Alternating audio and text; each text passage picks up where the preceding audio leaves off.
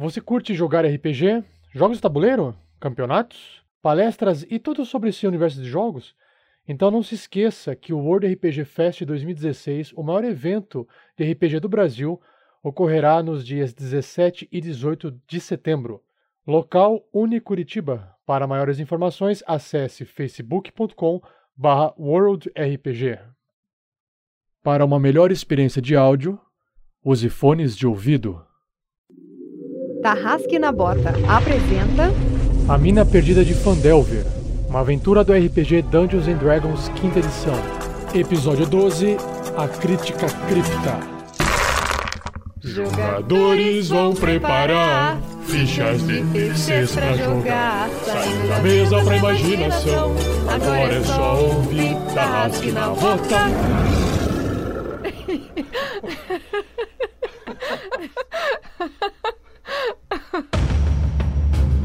último episódio da aventura do Tarrasque na Bota. Acredito que se tem um túnel, ele deve sair por baixo daquela colina. Léo Tendra. Esse nosso amigo era um ótimo carpinteiro local. Costumava fazer belas peças de madeira aqui pra gente na região. Pelo que vejo, essa cidade tem mais problemas do que imaginávamos. Não é só a Gundren, mas todos parecem estar sofrendo na mão desses ataques. Ah, eita de acho de caverna. Eu acho que é pela esquerda, hein? Quem Dandur? Ku Kelanaduk. Ah, da Ordá. Por acaso você tem comida com você? Me dê comida. Sim, velho. Corre. Sim, claro. Vamos, continuo te seguindo. Mas saiba que, contra gosto, não devíamos estar aqui.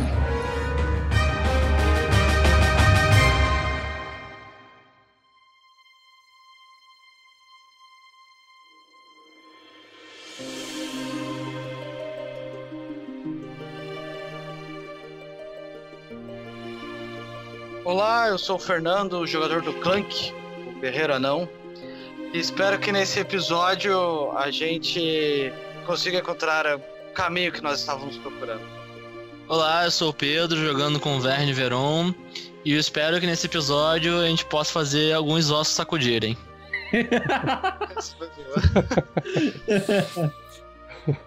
Oi, eu sou o Luiz Olavo, jogador do Sandoval Miles. Eu espero que nesse episódio nós tenhamos um bom sucesso ao tentar nos infiltrar entre os marcas vermelhas. Oi, eu sou Sky, interpreto Rael, ladino Elfo do Sol. E eu espero encontrar alguma coisa de útil. Fala galera, eu sou o Thiago Santos e comando Erevan Brisa Noturna, o elfo da floresta, druida e que nesse episódio vai ressuscitar alguém de novo. Tô tipo Jesus já, cara.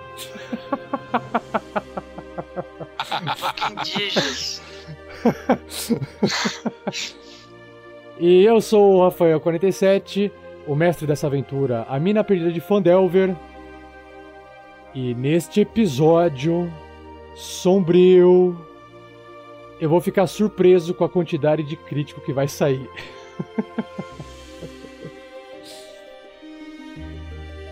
então, simbora rolar esses críticos.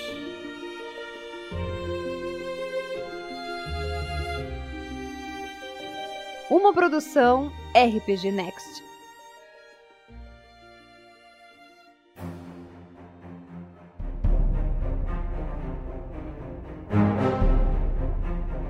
No último episódio, nossos aventureiros meio bundões com cagaço de entrar nesse lugar. eu sou o mestre, então eu descrevo da forma que eu quero, então vocês não podem fazer nada, cala a boca aí. Posso sim, eu posso Ah, falar. Posso falar. A cortar gente de pode interromper falar. você. É, eu posso falar. A gente e- pode falar, mas não vai adiantar nada que ele vai cortar tudo isso na edição, que a faixa é separada. É, eu ia pensar nisso daqui. E aí os, os, os aventureiros acabaram entrando e descobrindo essa. Que na verdade o túnel que os marcas vermelhas utilizavam de entrada e saída, na verdade leva a esse ambiente underground embaixo da mansão Tressender. Eles encontraram então uma caverna que tem uma fenda no meio dela e se depararam com uma criatura sinistra que tinha capacidade de ler parte de seus pensamentos e questionar os medos mais profundos de cada aventureiro. E com isso, os aventureiros determinaram seguir o rumo ao norte da caverna para investigar outras regiões, uma vez que a criatura sinistra entrou no acordo de tragam-me mais comida, que eu deixo vocês em paz.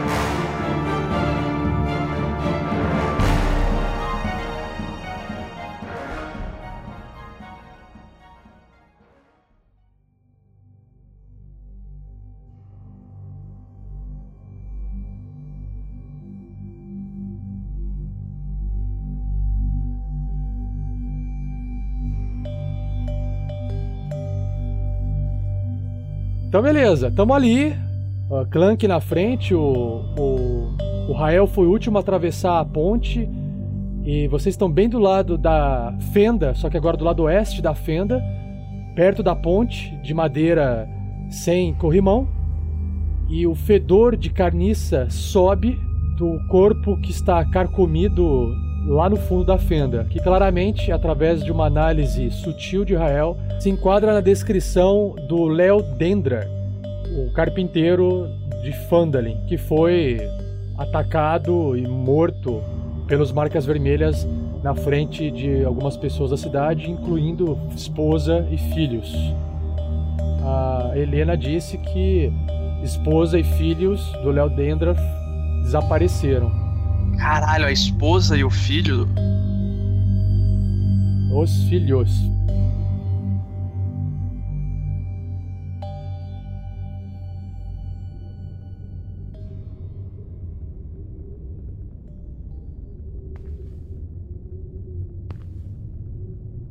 Bom, é, então Sandy e eu vamos na frente. vamos lá.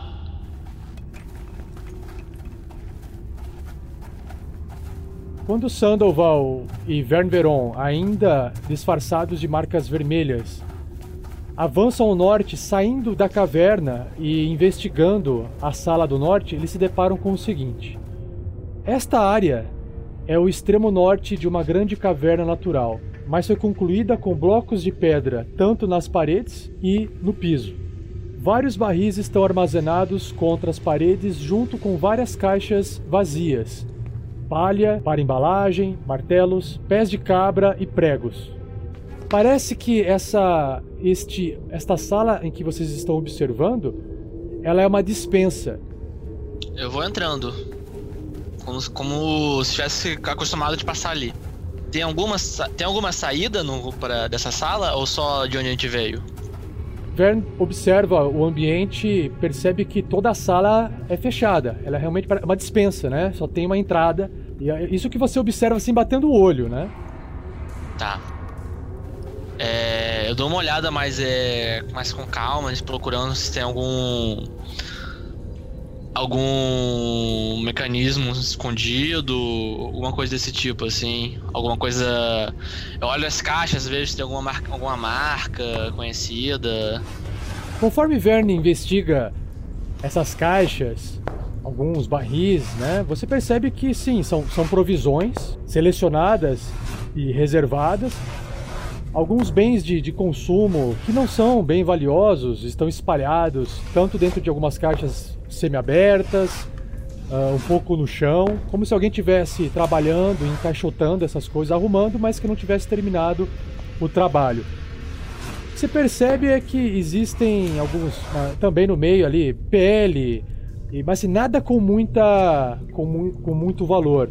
Talvez se você juntasse tudo aquilo ali, carregasse tudo aquilo lá, você estimando assim pela sua vivência nesse mundo da aristocracia, né, do passado seu, você julgaria ali que talvez umas duas moedas de ouro aquilo renderia uhum. se fosse é, vendido, né? Mas não tem nada de valioso mesmo. Beleza. É... Então eu procuro para ver se tem algum mecanismo escondido, alguma coisa secreta atrás das caixas, nas paredes. Perfeito. Uma coisa que eu estou reparando desde já é que essa dispensa realmente tem paredes bem definidas, bem formadas. Ela não é um, um salão natural de caverna. Não, não. Ela foi construída. O piso é rochoso comum mesmo. Ou Isso, ele foi ele- pavimentado. É, um, é piso com blocos de pedra no chão. Também foi construído. Certo, vou examinar então a, a parte da direita. Vou, vou começar pelo teto, depois pela parede. Eu quero ver se encontro algum sinal de ventilação, al- algum acesso. Tá. Alguma coisa notável. Depois vou passar das paredes e pro chão. Beleza. Então agora sim, o Vern e o Sandoval podem, por favor, fazerem aí pra mim uns testes de percepção, cada um de vocês. Perception. Então estou rolando aqui percepção e tirei o incrível 7.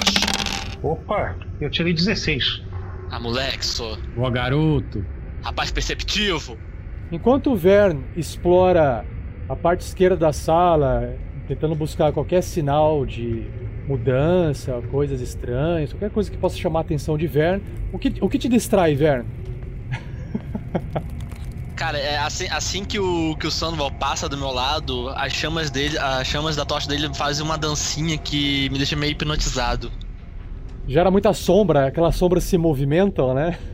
É, cara, eu acho tem aquela sensação mais artística ali, faz, nossa, isso pode gerar alguma coisa no futuro. Interessante.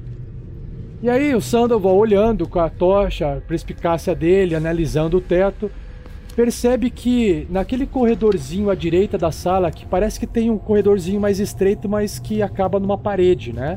No fundo da sala. Sandoval percebe que existe uma, uma rocha na parede que ela parece um pouco mais sobressalente do que as outras rochas e tem um desgaste natural em cima dela, o que indica que alguém talvez mexeu naquela pedra com uma determinada frequência, porque ela está mais desgastada. Veron, essa pedra aqui pode ter algum tipo de mecanismo. O que você acha? Ah, sim, pedra? Onde? É, não, não, eu não vi nada. Vem cá, essa aqui. Hum. Bom, só temos um jeito de descobrir. Eu dou um passo para trás, só por via das dúvidas. Eu empurro a pedra. Quando o Vern pressiona a pedra, ela afunda um pouquinho e essa parede que é falsa, feita de rocha, ela abre levemente para fora, revelando uma fresta e um ambiente totalmente escuro do outro, do outro lado. Uma passagem secreta foi descoberta. O que, que foi isso, cara? O que foi isso? Alguém ficou muito feliz, né, cara? Alguém foi. Cara, foi muito estranho o som. Hum, eu falei que era por aqui. Eu dou, eu dou uma olhadinha pra dentro. A porta ela abre um pouquinho para revelar um corredor extremamente estreito indo para o sul. Esse corredor ele tem duas portas, uma no final dele ao sul e uma bem de frente da porta secreta. Beleza. Totalmente escuro, sem tocha, sem iluminação alguma. Antes da gente escolher uma dessas portas, não seria bom ver o resto da sala para ver se tem alguma coisa similar? Eu não consegui encontrar mais nada do outro lado. Acho que é o melhor caminho por aqui. Se você acha, vamos os dois juntos em uma direção só? Melhor, não? Sim, vamos sentar nessa porta aqui da frente. Eu vou, eu ando, eu entro e dou de cara com uma porta. Eu vou em direção a essa porta que tá mais próxima de mim. Enquanto isso, o Clank, o Erevan e o Rael se encontram ali ainda na caverna, do lado do, do cheiro fedido do corpo em decomposição. Mas vocês percebem que eles estão entrando numa parte da sala ali da frente, mais para a direita. Percebo que eles estão avançando. Talvez seja uma boa ideia nos certificarmos que estamos seguros nessa região ou avançarmos para para junto deles, aproximando nos aproximando dos passos que eles vão abrindo o caminho. O que vocês me dizem? Eu acredito que seja melhor que a gente acompanhe eles, pelo menos uma distância segura, caso eles sejam encurralados e descubram o disfarce deles, nós temos que estar por perto. Concordo. Só tenho medo de sermos pegos desprevenidos pela retaguarda. Ah, mas por isso que o Rael tá aqui com a gente, cuidando da retaguarda, certo, Rael? Não estou cuidando da retaguarda, retaguarda não. Você podia fazer isso a partir de agora, por gentileza? Eu teria que ficar mais distante. Não sei se é uma boa ideia. Tanto que você não fuja, não vejo problema. Sim. Mas concordo com o Rael, é melhor que fiquemos juntos. Se formos tomar uma decisão, que não separemos o grupo. Não é uma boa ideia causarmos problemas agora. Estamos nos infiltrando em um terreno perigoso. Então, certo, Erivan. Vamos nos avançar e, e ficar de olho neles, para caso alguma coisa aconteça. Então, vocês também entram nesse, nessa sala que tem cara de ser um armazém, tá? E, enquanto isso, vocês observam que é o, o Sandoval está logo atrás de, de Vern, atravessando uma passagem secreta ali, observando o que Vern está fazendo. Vern Veron então chega perto da porta. Vern, o que, que o, como é que é a reação do Vern diante da porta?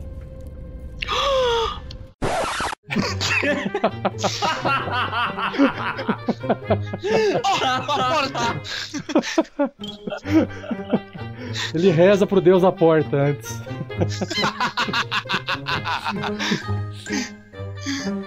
A porta tem consciência, tipo o guia do mochileiro das galáxias? Tipo, ah, é um prazer, meu bem, pra você, essas paradas assim, não.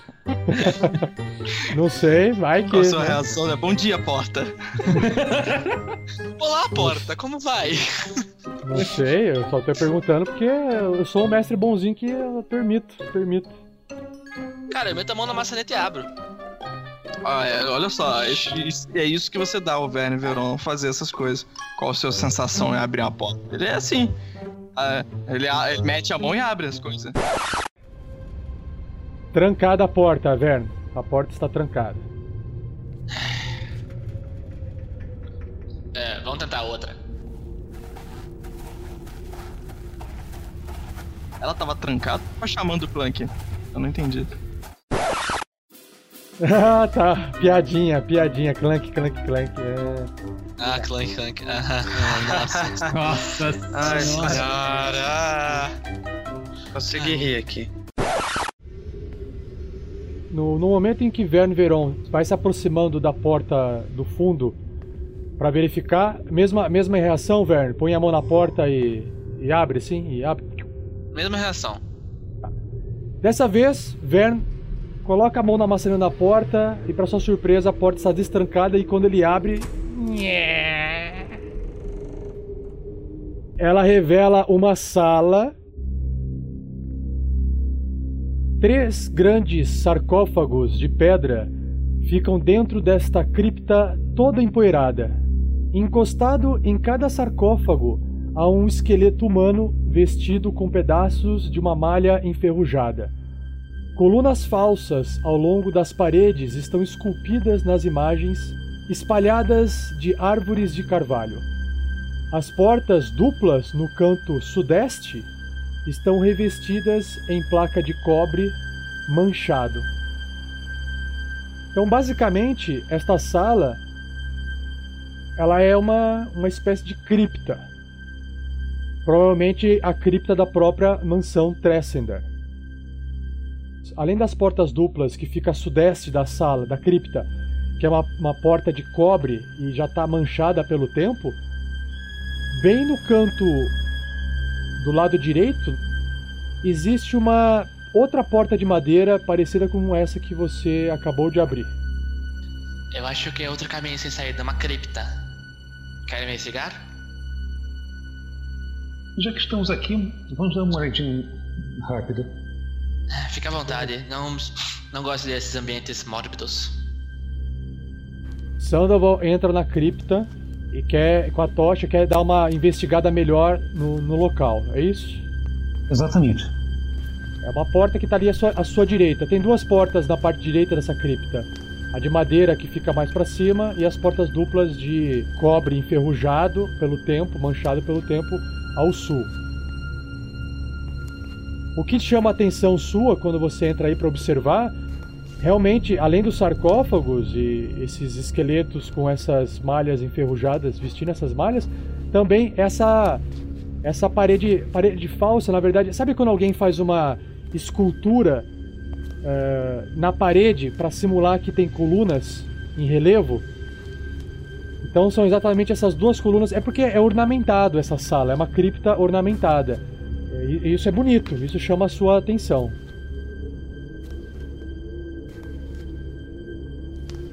Ok, eu sinalizo discretamente pro, pro Veron, convidando ele a entrar e examinar melhor a sala junto comigo. Eu gasto um segundo examinando os esqueletos expostos, vendo se reconheço algum dos meus sonhos enquanto estava inconsciente. Você quer examinar os esqueletos, é isso? Sim, é coisa de um momento. Só me lembrando das vezes em que eu estive inconsciente e refletindo sobre ah, o caráter efêmero da existência. Meu sonho está se tornando realidade, hein? Cuidado, gente. É, assim, o que, o que você observa, na verdade, é realmente esqueletos empoeirados e você percebe que a, essa roupa muito enferrujada que eles vestem é uma indicação que esses esqueletos um dia foram algum tipo de, de soldado, né? Porque além da, dessa malha, você percebe que junto deles possui também uma, uma espada curta embanhada e, uma, e um arco curto do lado dele, assim, apoiado no chão. Os esqueletos se encontram é, inteiros, só que encostados assim no chão, um, um em pé, o outro meio agachado, como se realmente ah, tá, tivessem ali ou mortos há muito tempo, ou alguém colocou ali, não dá para saber. Estão com indumentária militar, então? Exatamente. Hum. Esses esqueletos, eles estão, de, eles estão do lado de fora dos, dos sarcófagos. Ah, sim, bem lembrado. Os sarcófagos em si teriam alguma inscrição? Talvez uma indicação de quem estaria dentro deles? Você enxerga que nos sarcófagos existe escrito em relevo de pedra as iniciais do nome de alguém do tipo A. Tressender, D. Tressender. Né? Você sabe que tem a ver com a família, mas o primeiro nome não é reconhecível. Perfeito. Então realmente é a cripta da, tradicional da família. Certo. Então agora eu vou ver primeiro a porta menor, daqui de cima.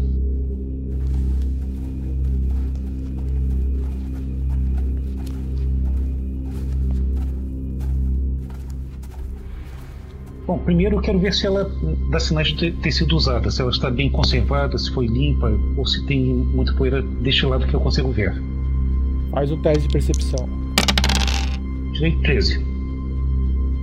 Você consegue perceber que essa porta é, foi utilizada com mais frequência, sim.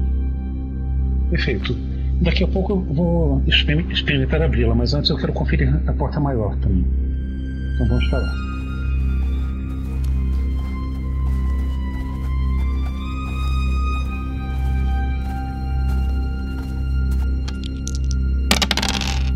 Opa, 18. Observando essa porta de cobre, você percebe que, diferente da, das outras portas, ela parece não ter sido utilizada há, há muito tempo. Mas olhando entre, como ela é uma porta dupla, você consegue verificar entre o, o vão dela ali se ela está trancada ou não. E você percebe que não há tranca visível nessa porta. O que sugere que se você eh, mexer na alavanca e empurrar ela, talvez ela abra. Algum sinal de oxidação desse lado que eu consigo ver? Total. Oxidação total. Está completamente verde, imagino. Isso. Hum, tá, é, é, tentador, mas antes de eu tentar escancar essa porta, eu vou voltar para outra. Eu quero abri-la. Ok.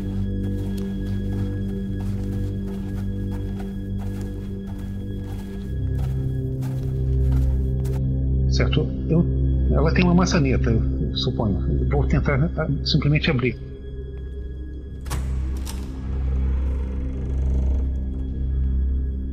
Nesse momento, a hora que você abre a porta, você se depara com o seguinte: este longo quarto ele é dividido em três áreas, com barras de ferro que criam compartimentos ao norte e ao sul. Palha imunda está espalhada pelo chão dessas celas, e duas portas estão trancadas com correntes e cadeados. Duas mulheres humanas e judiadas estão mantidas na cela ao sul, enquanto o menino humano está confinado ao norte. Todos estão vestidos com túnicas cinzas simples e têm colares de ferro em torno de seus pescoços. Um monte de roupa descartada está empilhada descuidadamente contra a parede mais distante da porta que você acabou de abrir. Além disso, quando Sandoval vê essa cena, ele imediatamente reconhece dois marcas vermelhas virando para ele e olhando assim, com um sinal meio. uma cara meio diferente assim. E nesse momento ele, ele fala, né? Um deles fala assim pro, pro Sandoval. Mas, Sandoval, antes da reação deles, faça aquele teste de Deception. Certo. Porque você tá vestido de marca vermelha, para ver se você consegue esconder a sua surpresa. Tirei 17. Garoto, enganou bonito. Eu gostaria, eu gostaria de dizer que o Olavo hoje está amiguinho do Map2. Tá amiguinho do Map2, fez pacto. O Map2 vai zoar, vai zoar só o Rael hoje. Escreve aí.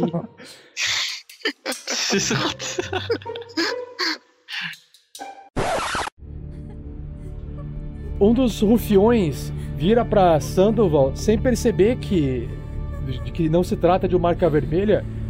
Ei! Quem é você? O que está fazendo aqui? Eu vim verificar se está tudo em ordem. Estão tendo algum problema com os prisioneiros? Verificar? Claro que está tudo bem. É. Já não falei para você que eu cuido dessa parte? Eu disse, eu disse pro chefinho que tá na minha mão, tá na mão minha. claro. E você? Tá trazendo alguma notícia pra gente? Desembucha? Fala logo aí. O que foi? Por acaso veio avisar que o hidromel tá sendo servido pro jantar? Tô morrendo de fome. Bem lembrado, vou dar uma olhada. Um minuto. Ah!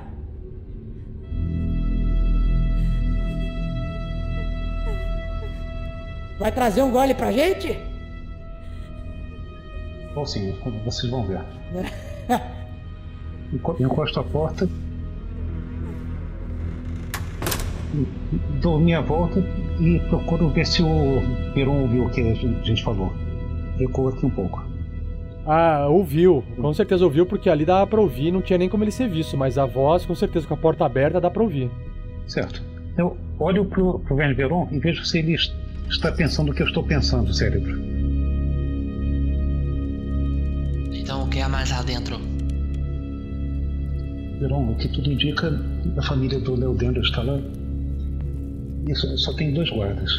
A gente podia juntar os outros e procurar resgatá-los rapidamente. O que você acha?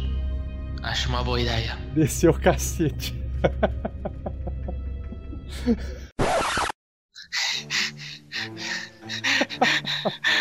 o Clank, o, o Clank sente um Vou dar porrada. Começa a os dedos. Parecendo o, os, os trapalhões. Porrada! Porrada! E todo mundo pula, se joga. Sensacional. Uma saranduba. O Sandoval é educado. Eu acho que nós deveríamos ir lá e enfrentar. Quero ver a resposta Resolver essa, que, essa questão. Sandoval, Bom, a luz lá dentro? Hum, eu me lembro se tem luz. Deve ter, não. Eles são humanos. Sim, sim. Contas, e, sim, porque, exatamente. Os humanos estão ali. Ah, é, existe uma lamparina ali no chão iluminando, né? Eles, senão eles estariam na escuridão total, né? Vou trazer os outros. Espere aqui. Ok. Eu volto, a pressa, eu volto com pressa, mas eu volto sem correr. Sem fazer muito barulho. É, Erevan, enquanto você estava ali aguardando o Sandoval e o Ver, né, fazer a incursão deles ali para os corredores, você estava ali parado, olhando, né, as coisas. E, e graças à sua percepção, à sua astúcia, à sua sabedoria em observar as coisas mais atentamente do que os outros, você enxerga que bem do lado esquerdo, perto da parede onde você se encontra nesta sala, que na verdade é o lado oposto de onde o Vern e o Sandoval entraram, você observa uma pedra tão estranha na parede, meio solta, meio diferente das outras pedras e um pouco mais gasta, como se alguém tivesse passado a mão mais vezes nela.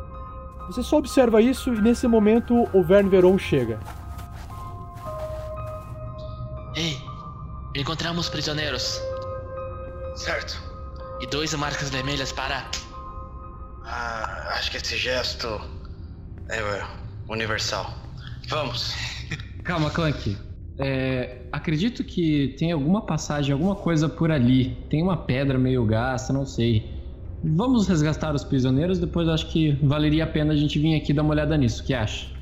Justo. Esse lugar está parecendo ter mais mistérios do que eu imaginava. Ah, sim, como essa cidade inteira.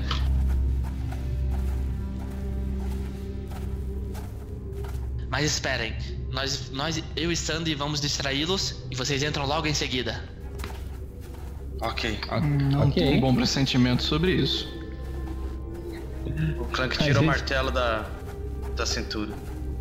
Vai ser Eu divertido. saco, eu saco o meu, meu arco e flecha e já tô com tudo, tudo preparado já. Eu volto, pro, eu volto pra perto do, do Sandy. Alguma ideia do que dizer a eles? O que eles queriam? Eu estava pensando em procurar causar uma distração para pegar de surpresa e conseguir o mínimo possível de desgaste né, nesse combate. Sim, os outros virão logo atrás de nós, então nós fazemos eles ficarem de costas para a porta. Exatamente. Vo- Vocês, é, isso que eu queria dizer, só definir, o, só definir o seguinte: enquanto o Verne e o Sandoval conversam dentro da cripta, em frente a essa porta, onde eles encontraram ali os, a, a família presa, né? Então eu vou, eu vou posicionar da seguinte maneira: a Clank está bem ali na porta da entrada da cripta, Certo. enxergando Sandoval e Verne conversando dentro da cripta, Erevan logo atrás, e o Rael está bem ali na entrada da, da passagem secreta por onde Sandoval e Verne passaram pela primeira vez. Rael, nesse momento, está diante daquela outra porta em que Verne tentou abrir e se encontrava trancada. Uhum. Então, Sandy, eu vou entrar e vou chamar a atenção deles. Perfeito. Eu vou, vou criar uma ilusão sonora para dividir a atenção deles. Pra eles- Tá certo. não Nesse momento que eles estiverem de costas para, para a porta, você chama os outros. É, o Sando, pelo que eu entendi, o Sando vai ficar pro lado de fora. O Veron vai entrar, vai passar por eles e vai ficar entre. eh, eles vão ficar entre o Verne Veron e a porta. Aí o, o Verne fala qualquer coisa pra eles. Ele quer que os, o Verne quer manter eles virados para pro Verne e- e manter eles de, de costas para a porta. é isso? Eu vou chamar Isso. a atenção deles. Tá. Você sabe que quando o Verne entrar, o- ao entrar, o Verne ele vai ter que simular ser uma marca vermelha, correto? Certo. É, Verne, Verne, eu, eu acho que eu tenho uma ideia melhor. É, Sandoval, você não precisa usar nenhuma ilusão. Vocês estão vestidos como marca vermelha. Entrem pela porta, atravessem ela e se coloquem entre a. E se coloquem. Deixem os, os outros dois marcas vermelhas entre vocês e a porta. Comece a Mas a conversar minha com é eles. essa. Mas a minha É, mas exatamente bota o essa. Sandoval com você junto. Quando eles Mas aí vamos, arriscar, que aí, nós. vamos, a- aí vamos arriscar nós dois. Assim só eu me arrisco. Não, vocês não vão estar arriscados porque vocês são marcas vermelhas. Vocês Sim, teoricamente estão com toda- vocês no combate. Toda ilusão pode ser descoberta. Bom, Compreendi Sandy, o você que. Erevan quis dizer. Vocês fazem parte do. Vocês até agora fazem parte do time deles. Quando nós entrarmos, vocês teoricamente estarão do lado deles. Exato. Sim. Quando você, a partir do momento você- que nós ideia- atacamos eles, vocês gritam: "Peguem eles!" Eles vão virar de frente pra gente. e daí vocês atacam eles por trás também. E teremos o que chamam de flanquear. Garoto, Clan- por ó, isso ó, guerreiro. Diga. Não, não, não, não. Clankear. certeza. Clankear. Clankear. Flanquear. Vocês quatro pegam um, eu pego o outro, compreendido? É, está bem. Sandy, você está de acordo? Sim, isso não- era a minha ideia original, mas acho que de um ponto de vista estratégico faz sentido. Tudo bem. Então, vamos a começar a atuação. Me acompanhe. Só pra deixar avisado, enquanto eles vão fazer essas, baba, essas pe- peripécias combativas, eu vou assaltar a porta lá. Destrancar ela. Tá, então vamos fazer o Sky. Oh, desculpa, o Rael, enquanto todo mundo Ah, não, eu, conversa. eu, eu e vou primeiro, então? Então não, não, não, eu vou esperar, eu vou esperar. Deixa acabar o combate que eu faço. Não, é, por- é porque assim. Não, se você antes do quiser- combate. É porque uma cena é mais longa que a outra. Então, se você quiser, assim, a porta é mais rápida. Então é mais fácil resolver a porta agora, entendeu? Mas eu não, eu não- eu não vou abrir a porta é, antes do combate, entendeu? Enquanto mas eles forem fazer a- o combate, eu vou abrir. Ai, que pau no cu, puta que pariu. Pau no cu, caralho. Se sai um bicho que de dentro e flanqueia todo mundo e acaba com o disfarce, aí eu não sou pau no cu, né? Eu sou merda. Mas querer entrar em combate, o cara não entra, né? Puta bosta mesmo. Ah, beleza. Então, a hora que você quiser mexer na porta, você mexe, então. Então, então tá, beleza. Então tá. Por isso então, que eu deixei avisado. Quando eles forem depois lá do combate, eu vou fazer isso. Por enquanto eu tô quietinho.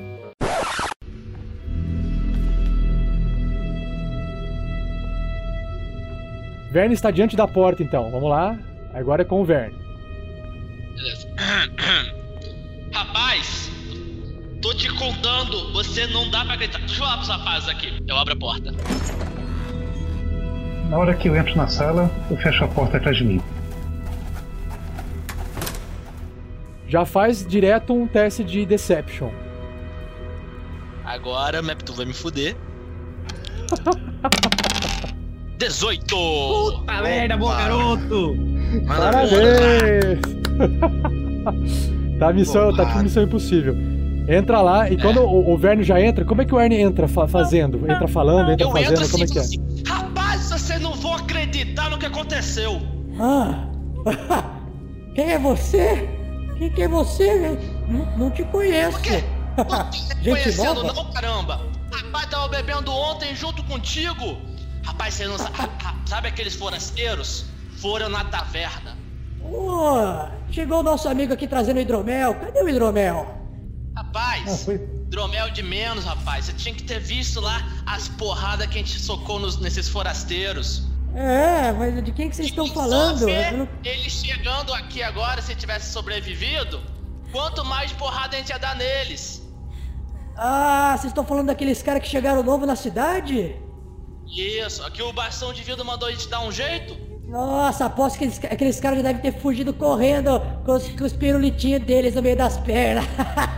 Rapaz, tava se tremendo, se mijaram tudo. É, aposto que sim, esses caras são os baguais, são tudo. É. Ah, banda de bundão. Quando ele fala bundão, eu cutuco o Clank assim. falo, Cara, é a hora. Só pra complementar, eu tô tipo assim, com uma mão no cabo da espada e outra mão no ombro de um dos marcas vermelhas. Boa, garoto. Beleza, tem problema, tem problema. O... Então, o Clank tá ali na porta, só pra gente poder sincronizar. O Erevan tá logo atrás do Clank? Não, eu tô um pouco mais pra trás com o arco na mão, preparado pra atirar no primeiro que, eu- que aparecer.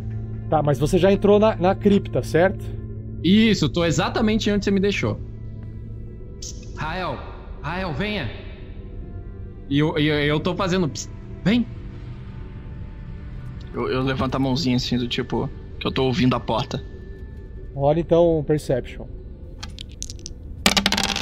23. Ao escutar a porta, você tem certeza que do outro lado não há nada que possa produzir algum tipo de ruído. A- o que quer que exista ou esteja, do, esteja do outro lado da porta. É, você não escuta nada, nada. Não dá, não- você não identifica o que nada que é do outro lado da porta. Está totalmente silencioso. Enquanto o Clank vai se aproximando e escuta, escuta o Verne Veron do outro lado da porta, gritando, falando alto, é, isso aqui, isso aqui, ha, ha, ha", dando risada. Nesse momento, o Clank já tá sacando o escudo, né? O martelo em mãos, o Erevan ali mais pra trás, só puxando o arco na flecha, se preparando. No mesmo momento em que Clank está metendo o pé na porta pra atacar, Clank Erevan percebe nesse mesmo instante. Sabe aquele em câmera lenta assim, quando tá tudo acontecendo ao mesmo tempo? Que os esqueletos estão se erguendo, estão se mexendo. Eu sabia. É meu sonho, eu falei, meu sonho é isso aí mesmo. cara. Era, Então, todo vamos lá. mundo- era, era a gente dentro da, de, uma casa e os esqueletos levantando, e a gente batendo no esqueleto junto com os marcas vermelhas. O, Eu o sabia. Pode, tipo, não chutar a porta? Não, porque a sua ação disparou e esse é, o trigger, entendeu? A sua ação Ah, que dispara isso. Então o Clank meio que tá tipo, pé na porta e soco na cara.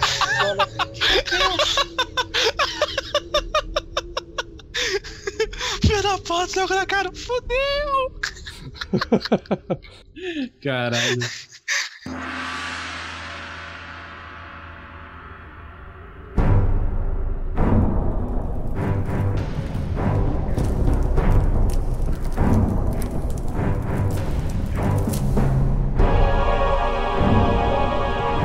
Todo mundo rolando iniciativa. Rolei 18. Eu rolei 10. Clank Rolei rolou 15. Sandoval rolou 7. Cadê o clérigo? Cadê o clérigo? Tem clérigo? Não tem clérigo. Caralho, velho. É, cara, vai ter que bater nos esqueletos na porrada. Os três, esque- os três esqueletos aparecem, eles se erguem, se movimentando. Enquanto isso, eu deixo rolar a iniciativa dos marcas vermelhas que eu não rolei. Meu, Então, machado, meu machado pode ser um Mjolnir que vai vir voando na minha direção agora. Assim, eu não sabia disso, mas agora é. Pode?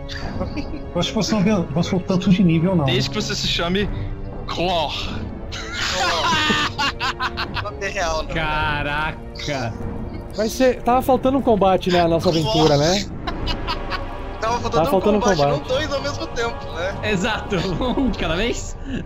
Não, mas vocês estão quem pegando de surpresa. Foi vocês. Vocês estão pegando de surpresa. Vocês estão no nível 2, tá? Vai ser legal.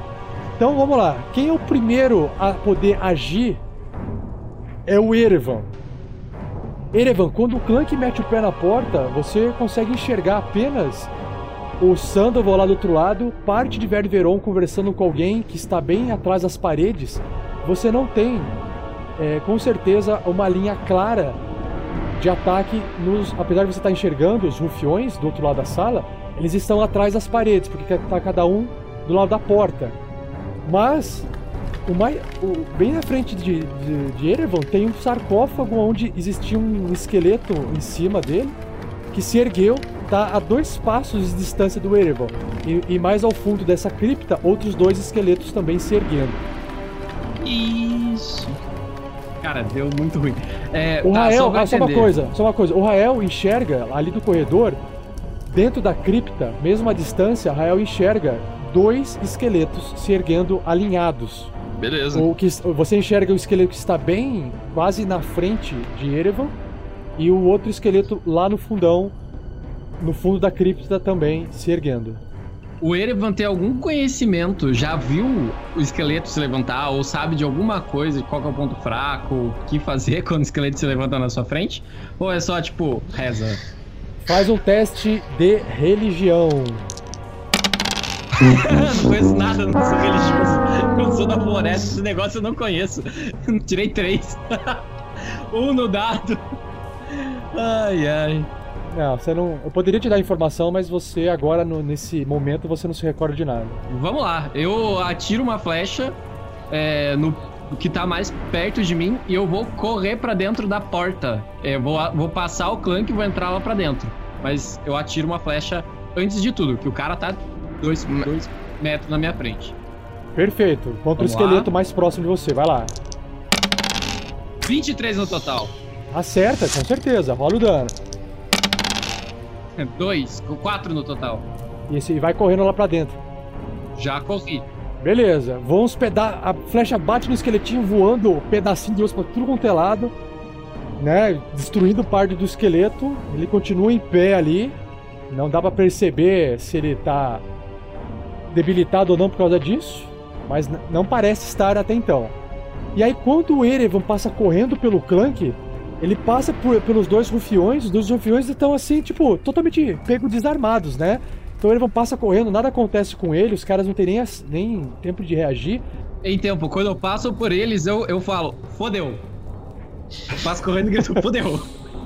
Mas você também olha ele, você observa também que a- a- uma mulher mais velha na cela do sul, junto com uma menina, to- as duas no canto assim, me- extremamente amedrontadas, agachadas no chão, sabe? A mãe protegendo o que parece ser sua filha, e do outro lado, ao norte, na, na cela ao norte, uma criança chorando ali, chorando, né? To- to- todo mundo cagando de medo aí. É isso que você observa. Eu vou me juntar a eles chorando de medo. Beleza. que bundão. Cara, eu não entendo o que é Você isso. deu tem todo o motivo pros marcas vermelhas chamarem de bundão, cara. Cara, tem um esqueleto, eu sou da natureza, eu não conheço esse negócio, cara.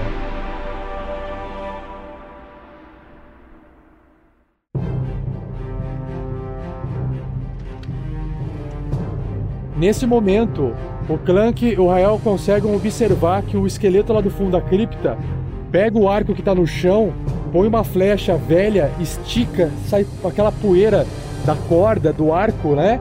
E dispara contra Clank. Ela vem, ela vem com bônus de dano de tétano? E tira um do dado, caralho! Toma essa!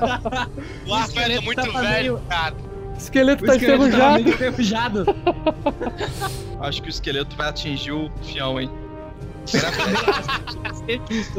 Fumble deck sendo rolado. Ataque à distância. All thumbs. Todos os dedões? Você perde o bônus de destreza nos ataques por 3 rounds. Nossa senhora. Então beleza. Ele não acerta mais nada. A hora que o esqueleto dispara a corda, a flecha bate no, do lado do Clank na parede e pedaços do- dos dedos do, do esqueleto voam pro, pra cima e espalha no chão. O Clank já tinha chutado a porta, né? Ele entra na porta, já vê o Rufião na esquerda, vira de frente pra ele. Ó, oh, não! Vixe. Crítico! Nossa, crítico, cara! Golpe não! Finalmente o golpe não funcionou! Funciona pela primeira vez o golpe anão, cara. Nunca acho que funcionou o golpe anão. A gente já descobriu qual é o segredo do golpe não, cara. Tem que ser surpresa. Surpresa gritada. Ai, muito bom. Eu, na soma total dos dados, deu 8. Pô, cara, é assim que você fala o seu crítico? Deu 8. Pô, É. é 8. Oito. Ah, Tá. crítico merda. Que merda, cara. Desculpa, desculpa. Ô, é que eu só tava falando o número do dado, caralho. Falou Você o número que do não? dado, eu tava falando. Não, você fala assim, ah, O tirei, é, tirei 8. Tá, o Clank entra na porta, é, gritando assim: Quem é bundão agora? Dá um passo na frente do anão, já do- na frente do rufião com um pulo. Golpe anão! E acerta a cara do rufião. Seu crítico deu 8 de dano? É. Bosta. E não tirou, não tirou cartinha? Não tem nada? É, tem cartinha não? Então vamos voltar. Cartinha. Cartinha do. Esqueci do 20 crítico da cartinha. Tá, é o Bludgeoning, golpe de contusão. Box the Ears. Box the Ears significa que o seu martelo tá acertando a orelha dele e tá deixando ele surdo. Beleza, na cara. É só isso que eu queria dizer. Na orelha, no caso. na orelha. É do ouvido. Beleza.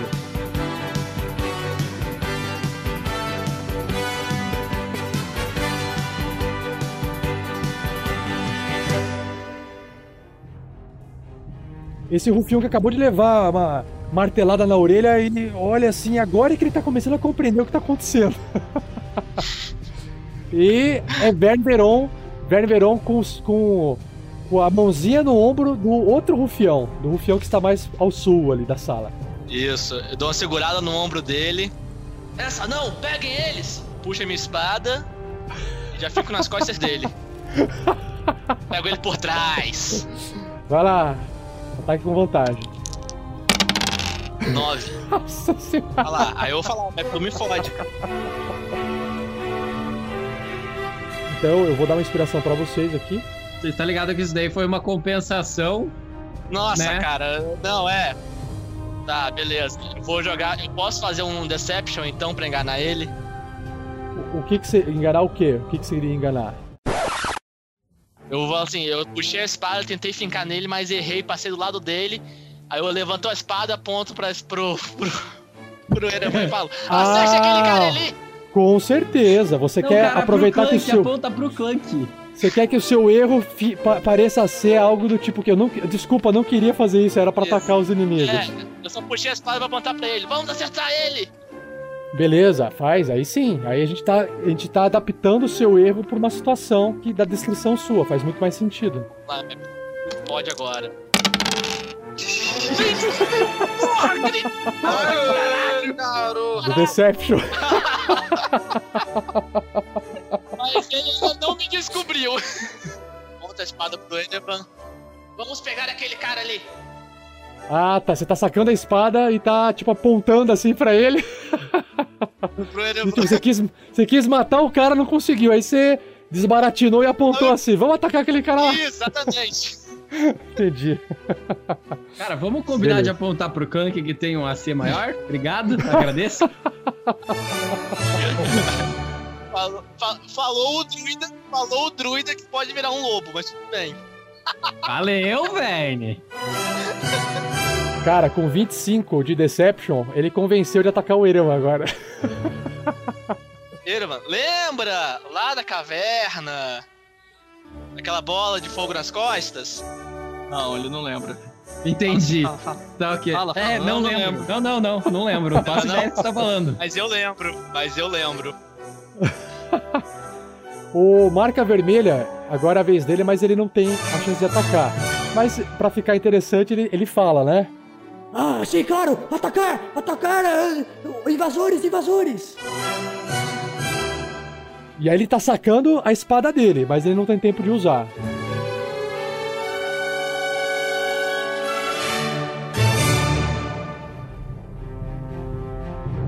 O esqueleto que se encontra perto da porta de cobre, né, ele não tem mais visão é, de ninguém.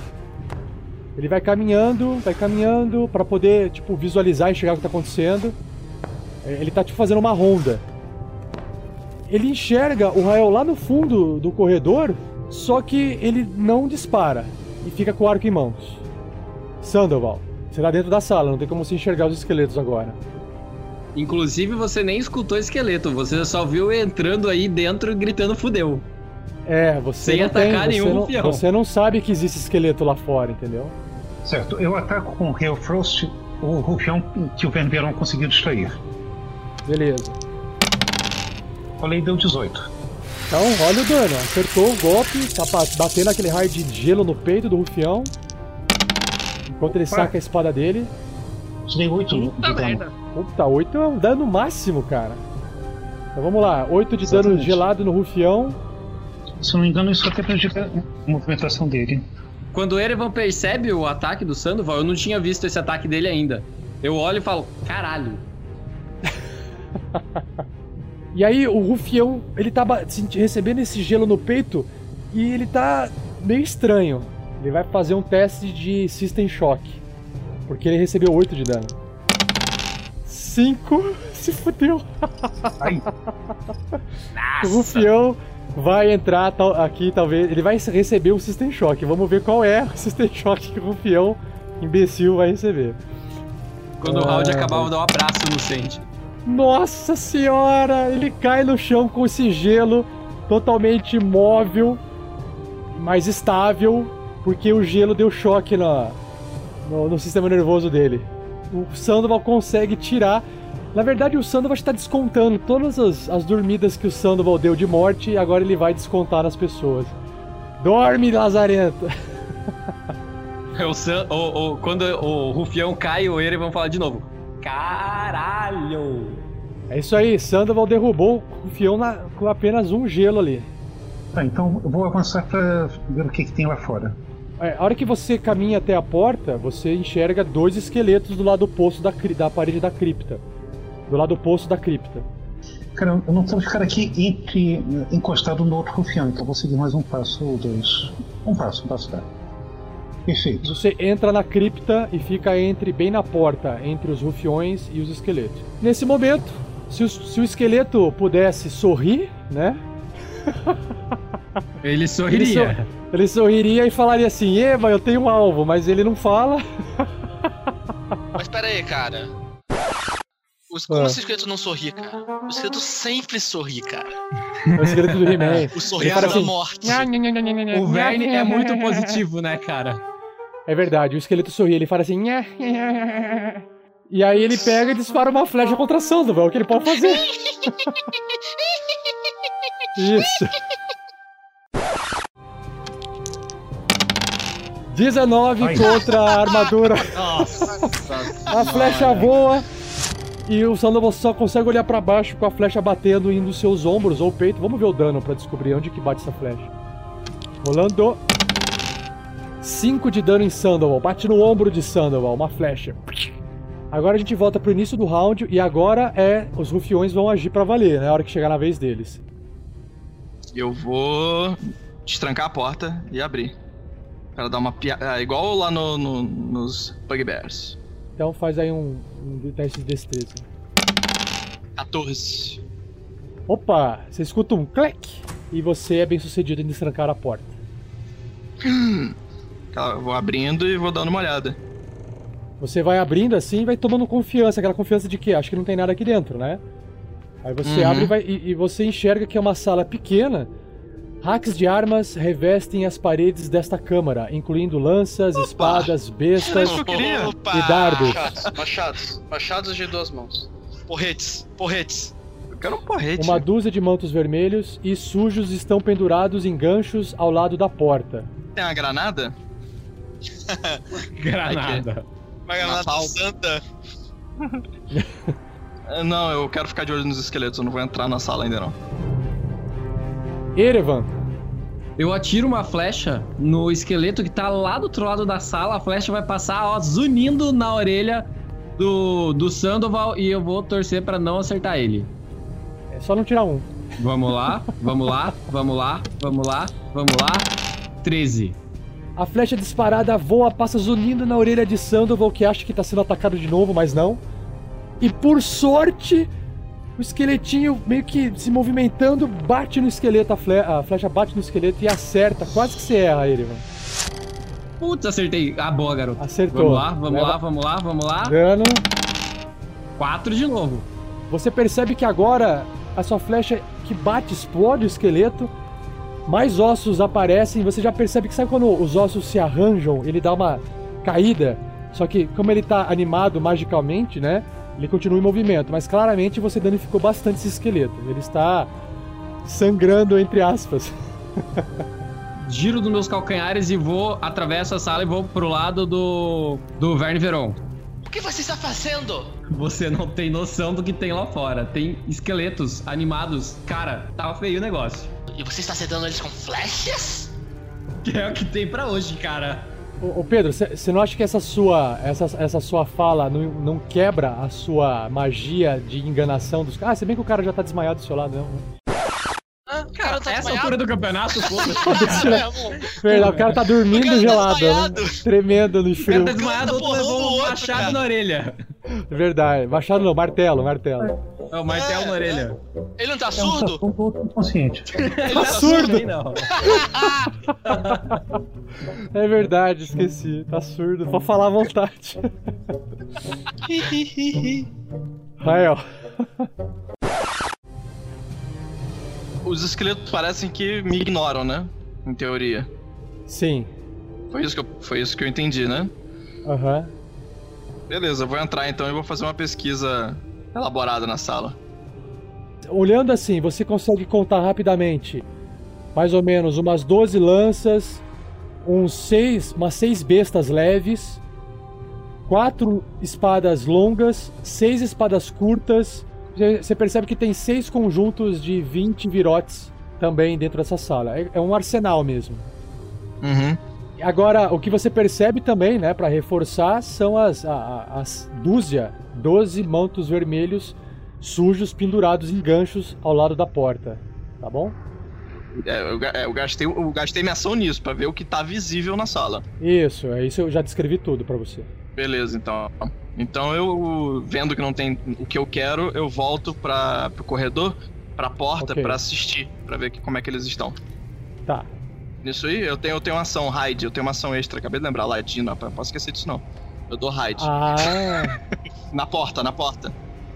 Então você quer ficar um rádio atrás da porta observando eles, certo? Assim, Isso, atrás não, na isso, quina, na quina da porta, na quina da porta espiando eles, isso. né? Então vai lá. uma cobertura, isso. Pode fazer a rolagem então do raid, o stealth. Oito. Essa foi baixa.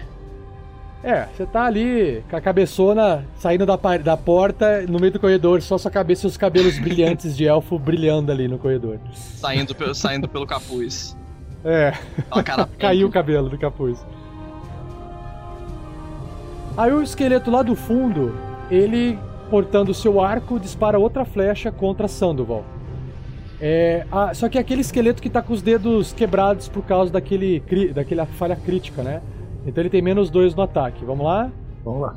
Flechinha contra Sandoval. 12. A Armor Class do Sandoval é 11. Uh! Ah. Flechinha em Sandoval. Bem. É, short Bow, vamos lá. Mais um. O que o Sandoval gosta de contar histórias, né? 8 de Não dano. acredito! Ah, não acredito! 8 de dano. Vamos lá. Nana. Será que vai rolar um Nana Neném? Vai. Nossa. Caraca, Sandoval. não velho. Pra não perder o costume, mais uma vez, cai com uma outra flecha em sua coxa que acertou ali uma artéria. Ele sente o mundo rodopiar, a pressão baixa e ele cai no chão, morrendo e sangrando. E o esqueletinho faz a risada. ah, não sei imitar. Clank. O Clank vai finalizar o cara que tá na frente dele, que tá meio surdo. É. Enfim, eu vou realizar o ataque e ver o que vai rolar pra fazer minha fala. Senão vai ficar. O Clank vai ficar bundão de novo. Beleza. O Clank sobe o martelo no queixo do rufião, esticando a ponta dos pés assim pra dar um nocaute nele. Vai lá. Aí, agora o Clank tirou 14. E Clank acerta o rufião. Ah, Boa, Clank. 10 de dano.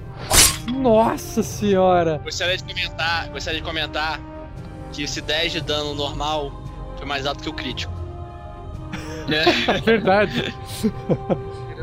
Então aí, Sandoval, é, Clank, desculpa, consegue acertar um golpe muito forte de martelo no rufião e Clank percebe que tem aquele momento entre vida e morte nas mãos de seu na mão de seu martelo. Nocauteia ou mata É, se você o- tivesse o deixado ele pegar a porcaria do machado, a gente não tava tendo esse problema agora.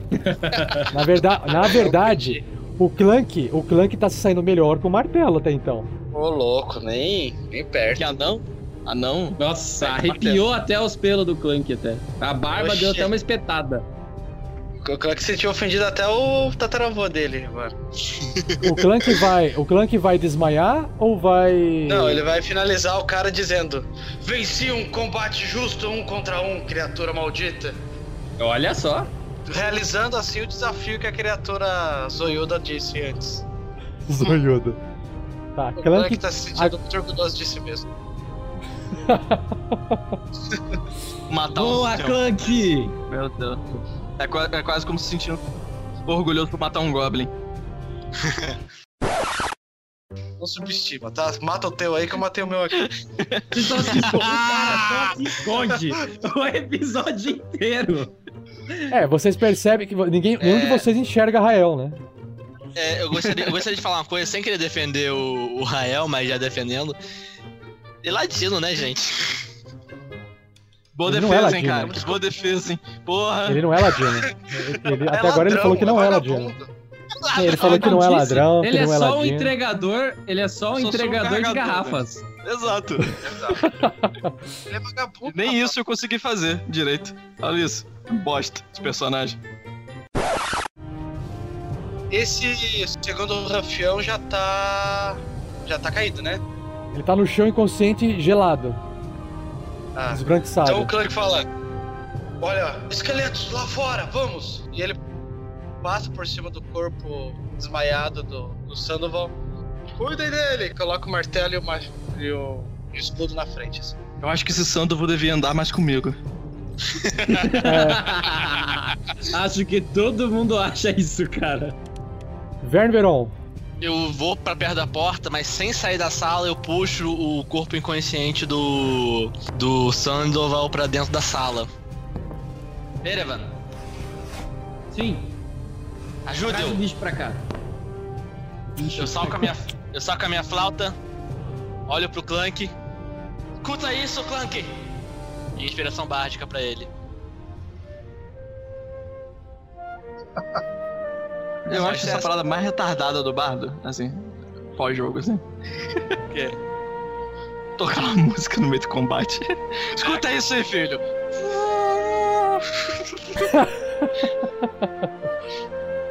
Olha, olha que, olha que música Nossa. bela pra poder reanimar. E o Sandoval tá ali. Eu quero curtir meu sonho, meu sonho de morte que eu adoro curtir. Eu preciso de- dessa, disso todo episódio. Eu preciso é sonhar uma com a música morte. perfeita, só tá faltando dinossauros, né? E essa música vai entrando no sonho de Sandoval. Aí, ao invés de esqueleto. Falar em ossos, Manos, né? podia ser esqueletos rápidos. Hein? É. Velociraptor, esqueletinho rapidão assim. E aí, sabe, o. Sandoval não vai ter tempo de sonhar com as criaturas mortas e com seu com a sua Mas neve, com a onda vermelha, com aquela praia vazia e toda sinistra. Mas não, porque porque Vern entra pra poder tocar musiquinhas felizes e acabar com a graça de Sandoval. Quem olha pro Erevan vê, vê uma lágrima escorrendo dele, assim. Ô Erevan, você não se transforma num dinossauro, não, cara? Ia ficar tão Podia, bonito, né, cara? Ia ser massa. Clank sente aquele velho calor subindo das pernas e seus quadris começam a se mexer.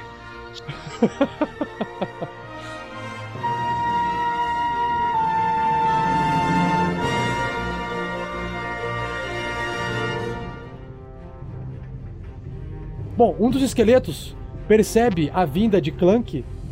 Só que ele, sabe quando ele, ele vira a cabeça e olha o Clank meio de lado? Percebe que Clank, pela forma e aparência, talvez por causa da armadura, relembra ele de um passado aonde, nesse momento, faria mais sentido ele sacar a sua espada, andar pra frente e encarar esse- essa criatura com uma espada. Então ele saca a espada e tenta acertar Clank com a espada.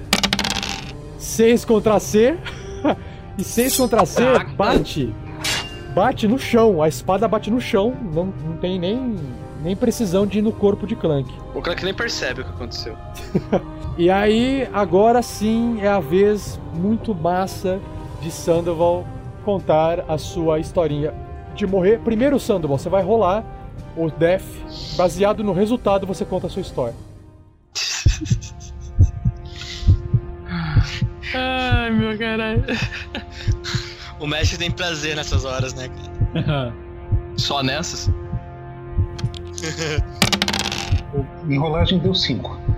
Sandoval ouve a, a a música do bardo e, no limiar da consciência, ele se dá conta. Não, essa música está completamente errada, não é possível. Ele começa a desanimar por isso e se aproxima um pouco mais do limiar da morte. Na verdade, Sandoval falha no teste e está um passo mais perto da morte. Voltando o somzinho de combate.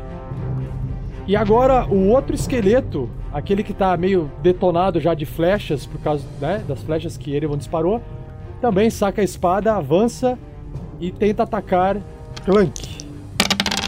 14 contra a armadura. O Clank para a espadada no, no escudo.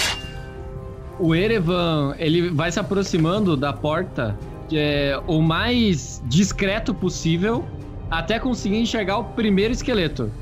E dispara a flecha. Rapidinho. Oi. Oi. Cara, Oi.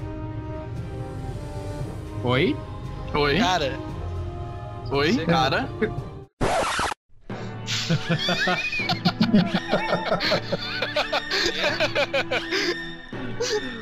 Tá parecendo o peão da casa própria em loop?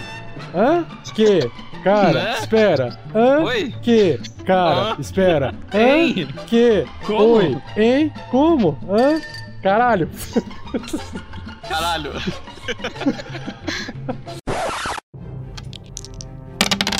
onze no, no ataque. É uma flecha contra o esqueleto que está lutando com o Clank, é isso? Isso. Obrigado. A flecha erra. Obrigado. Putz. Ah, merda. Então ele vai sair da porta de novo, voltar pra trás e eu vou usar Reeling Word no Sandoval de novo. Eu acho que esse desespero é bom pra você aprender uma habilidade aí de se transformar num lobo, hein? É. Gosto da ideia. Não é assim que as coisas funcionam, com calma. Não, não, é no desespero. É no desespero que as coisas funcionam. Na natureza não é assim, programador. cara. Sou jornalista também, sei que é isso. Mas na natureza as coisas não funcionam assim, cara. Com calma. Com calma. Aham.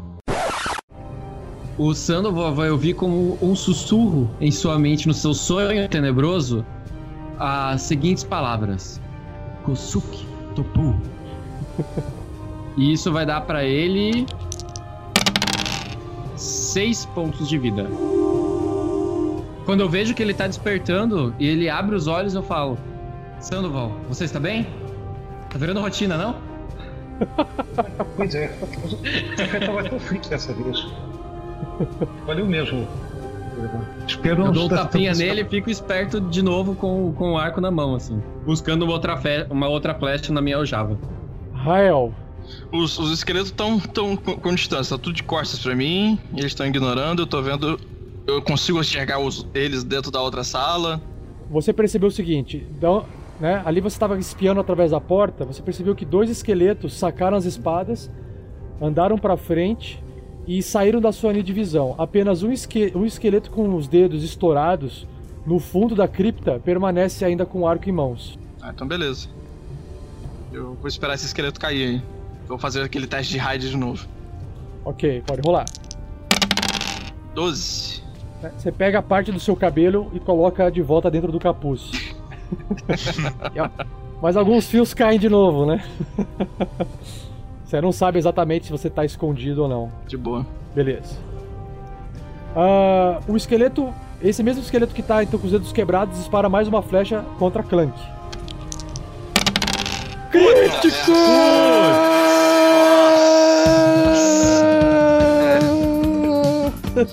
Como dizem, o que vai e volta, né? Caralho, esse é o que? O narrador da Globo de futebol? Crítico do mestre.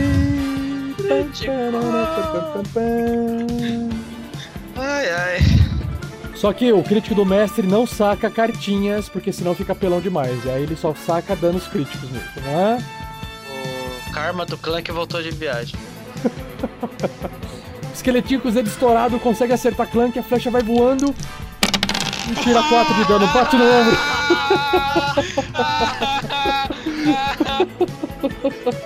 O Clank admite que levou um pequeno susto, mas não afetou seu estômago. O crítico mais fraco possível, cara. Nossa, que sorte. Perde 4 só pontos de vida o Clank. O Clank tá muito bem armadurado e posicionado em combate. Que na, na verdade é a vez dele, inclusive. Perfeito. Só vou tomar o take damage aqui. Tomou? Não, pensei que já tava resolvido. Certo, o Clank vai finalizar. Esse esqueleto que já levou um dano, que começou esse bate, bate na armadura, acerta, essa dança de espadas e martelos, o Clank aproveita para pegar esse esqueleto já ferido, já quebrado, e pra descer uma martelada no meio da coluna assim, deles, tentando quebrar ele em dois. Vamos lá. Tome essa, criatura morta-viva!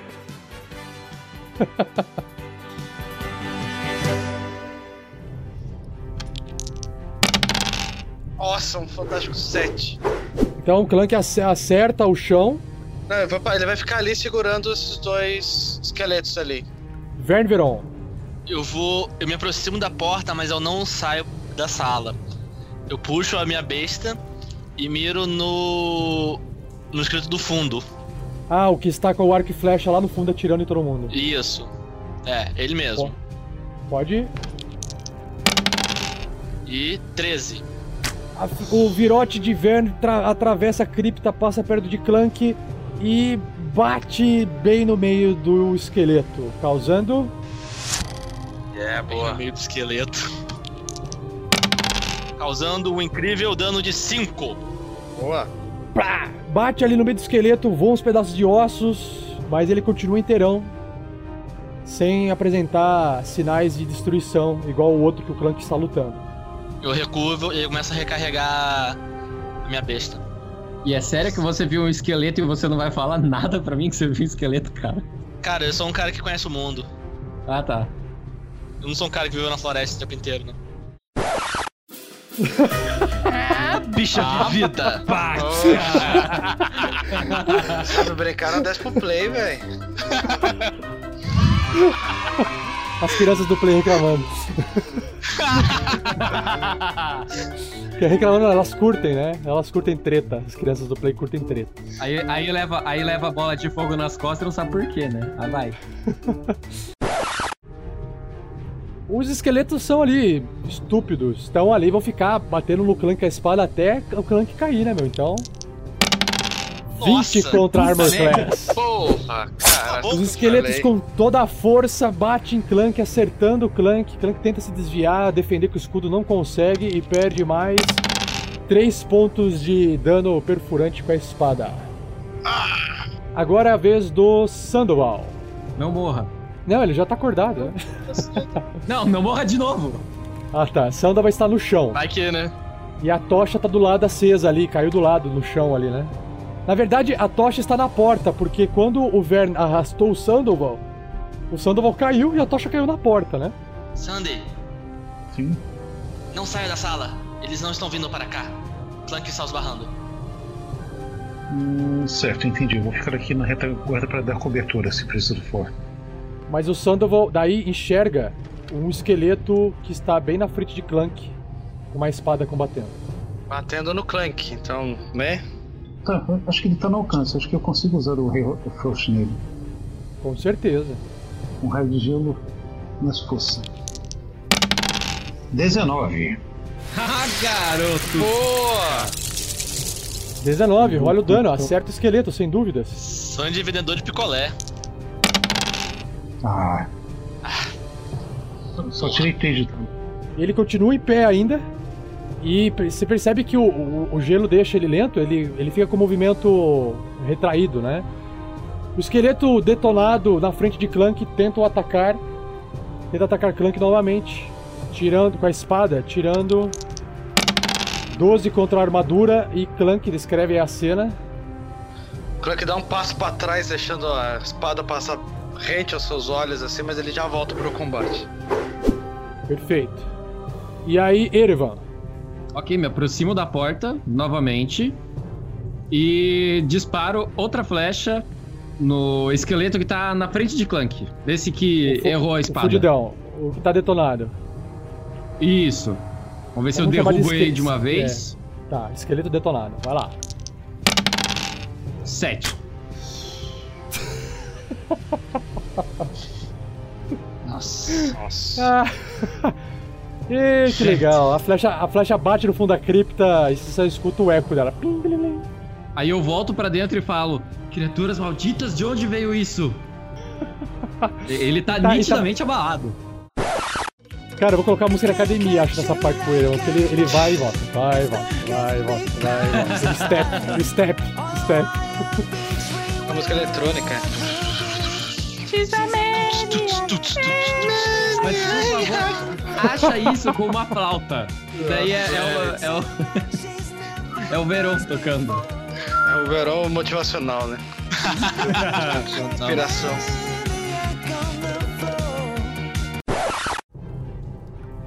É, o Rael. Eu? Eu vou. O esqueleto tá em pé ainda? Que... O esqueletinho Tá, tá, aí, rapaz. tá, tá em pé e, tá, e tá- ainda não apresenta sinal de, de fraqueza. Igual o outro ali que você não sabe qual que tá, que você não tá vendo. É igual aquele outro ali que você não Ah, tá importante. Então tá beleza, eu vou atirar uma flecha. Não custa nada, né? Ai, mas meu- tá, assim, puta, vai, vou gastar uma flecha, puta vida. É. Oh, Então eu vai vou gastar a flecha no esqueleto, cara.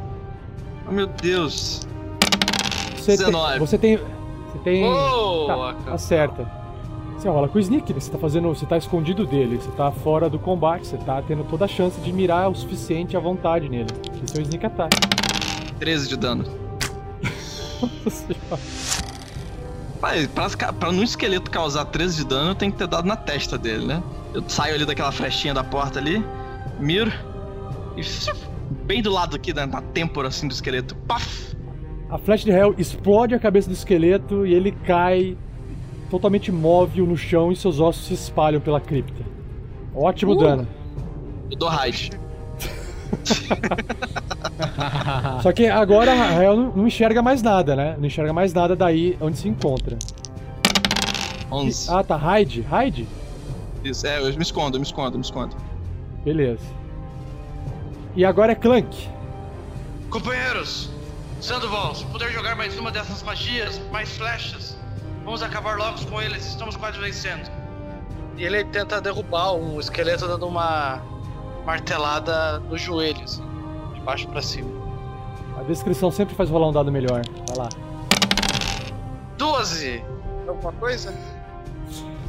Bom, É? é. Você tem aquela opção de usar a inspiração bárdica, né? Se você quiser. E, eu- e usando o gingado da, da flauta, O Suba! me dá 17! 17 acerta. Dano. Moleques.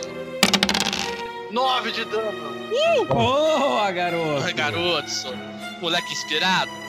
Ele sobe dando aquele girinho de Hadouken assim.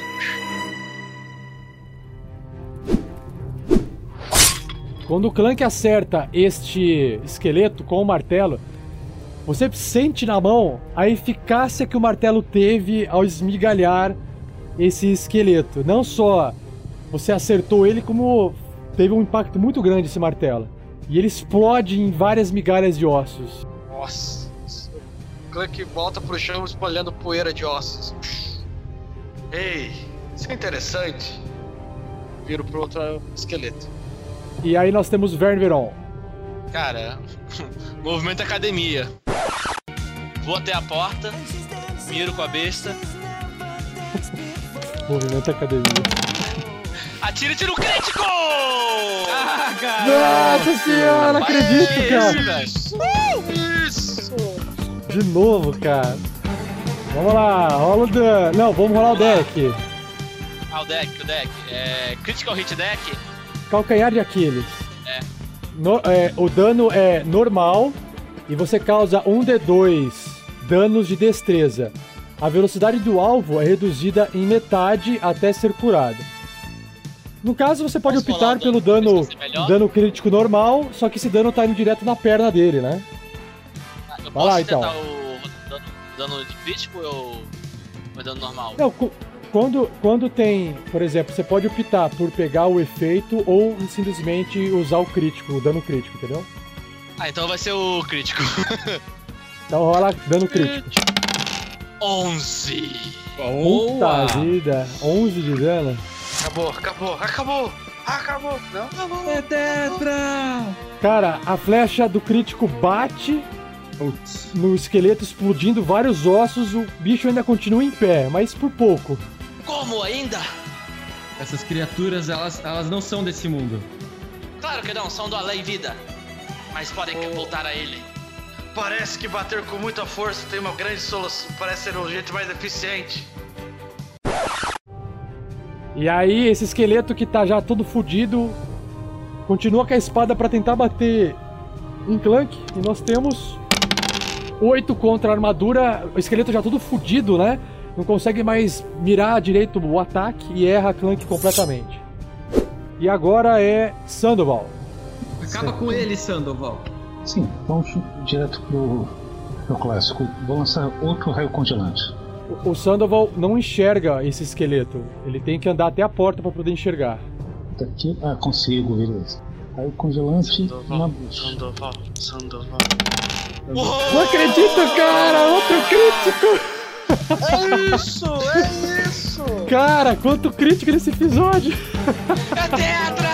É tetra! Cara, o nome desse episódio vai ser assim, ah, sei lá, a, a crítica cripta. crítica cripta. Vamos lá. Opa! Olha que interessante.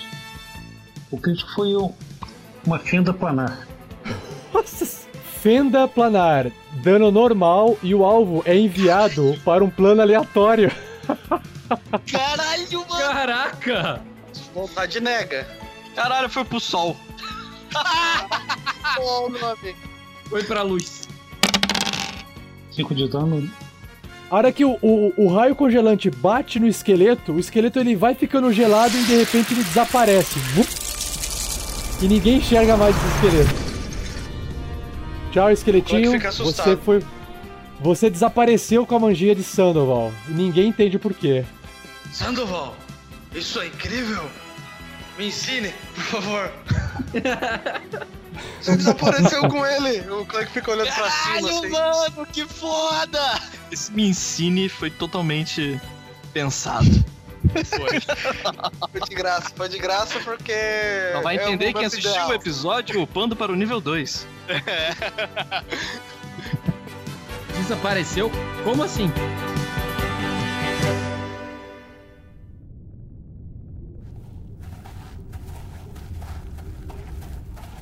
Aí eu chego na porta e olho, ué, mas não tinham três deles?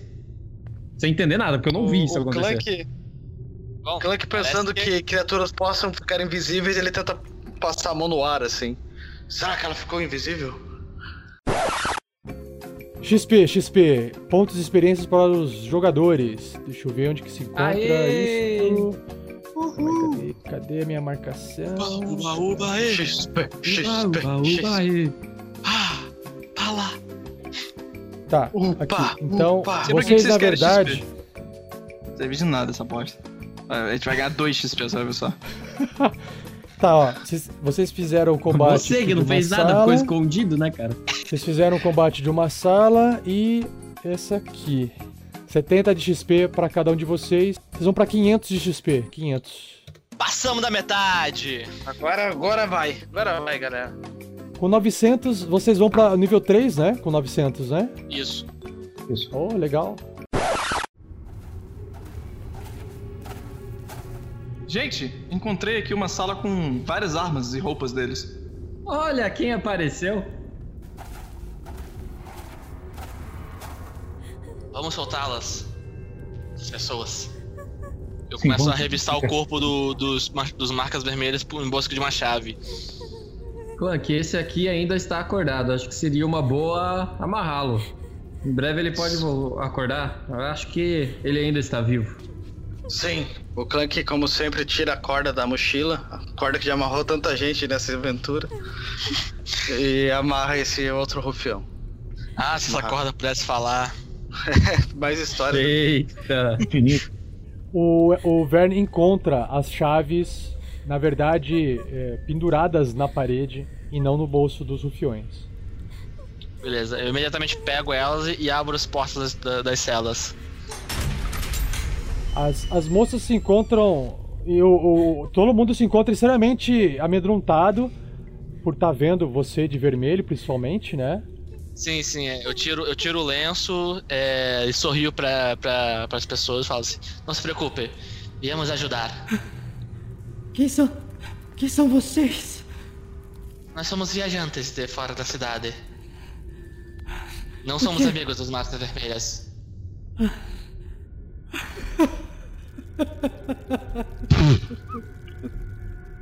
É um show?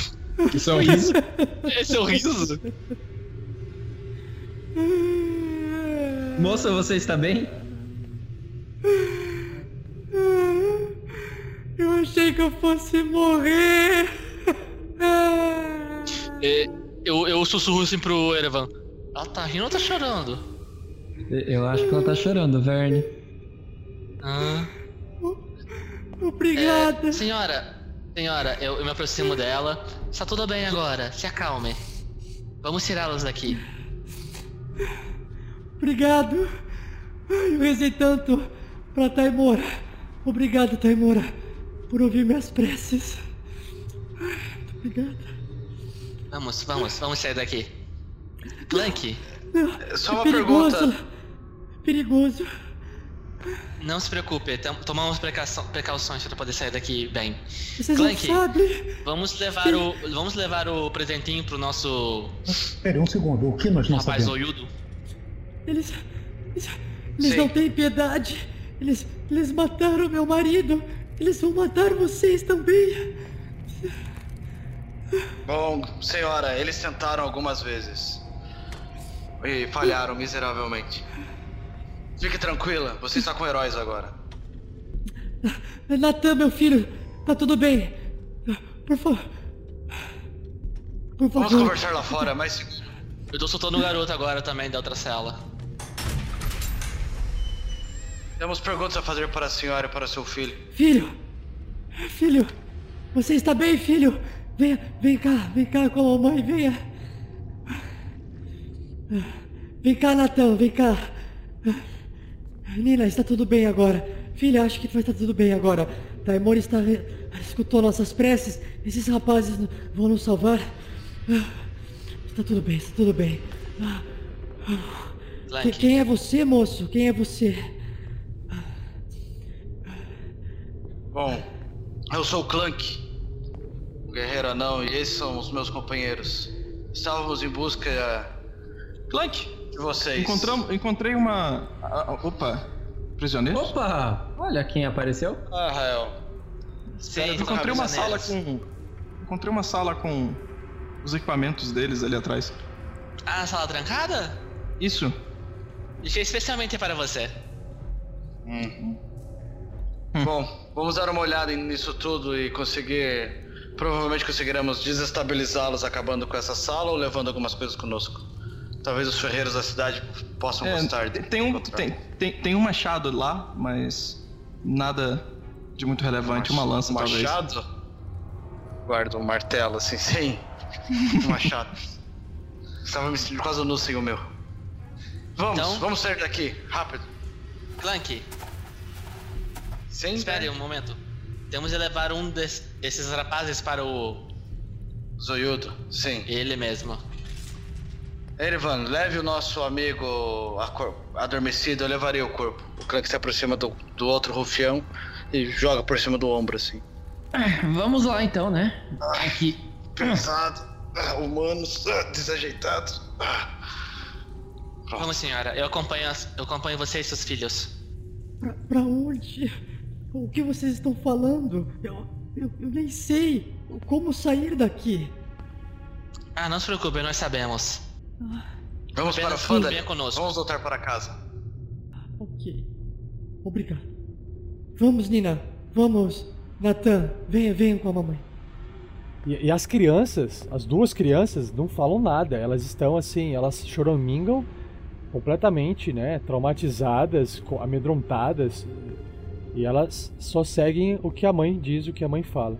Ela, então ela segue abraçando os dois filhos embaixo dos braços e ela acompanha vocês. Eu vou amparando ela do lado dela. Mirna, é Mirna, certo? Sim, Clank. Mirna. É, desculpe incomodá-la, sei que é um momento estressante, mas gostaríamos de, assim que você estiver mais calma e estiver tranquila na sua casa, se pudermos conversar sobre as coisas que você viu e ouviu aqui nesse, nesse lugar hediondo, será que seríamos possível? Procuramos algumas informações para resgatar um amigo. Sim, sim, claro, Clank. Eu, claro, eu jamais eu negaria qualquer tipo de ajuda para os nossos salvadores. Que Taimor abençoe vocês. Obrigado, Mirna. Não quero incomodar você com isso agora. Ah, tudo bem, Sr. Clank. Vamos, vamos. Vamos, crianças. É, existem muitas coisas ainda aqui dentro. Vamos colocar Mirna em segurança, mas é, poderemos realmente contar o, que procuramos aqui: passagens secretas, informações, até mesmo equipamentos para nos ficarmos melhores para o confronto que acontecerá naquele castelo de- do Rei Grol.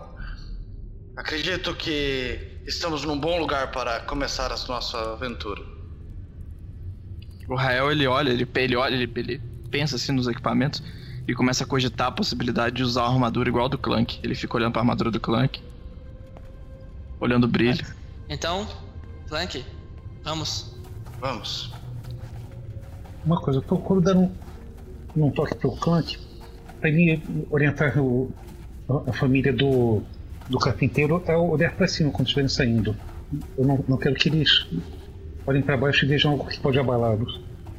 Sim, com toda certeza. Se eu ficarei para trás para cumprir o nosso acordo com a criatura.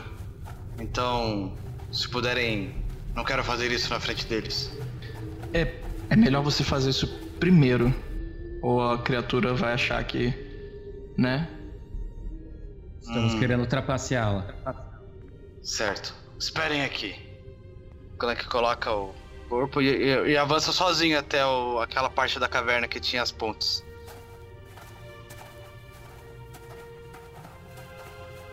Então, o Clank entra na caverna com uma fenda no chão, com o corpo do rufião no ombro, ele joga o corpo mais próximo possível da ponte, onde antes tinha aquele outro corpo, mas não dentro da fenda, né? Está aqui, criatura. Cumpriu o seu desafio e o nosso acordo. Agora nos deixe passar em segurança. Oh, o que será que vai acontecer no próximo episódio com a comidinha que o Clank trouxe, hein? O que será que vai acontecer com o Clank no próximo episódio? tá bom, chega. Porra, fiquei com medo agora. Ficou com medo, era pra ficar com. Era pra dar risada, mas não deu certo. Woo!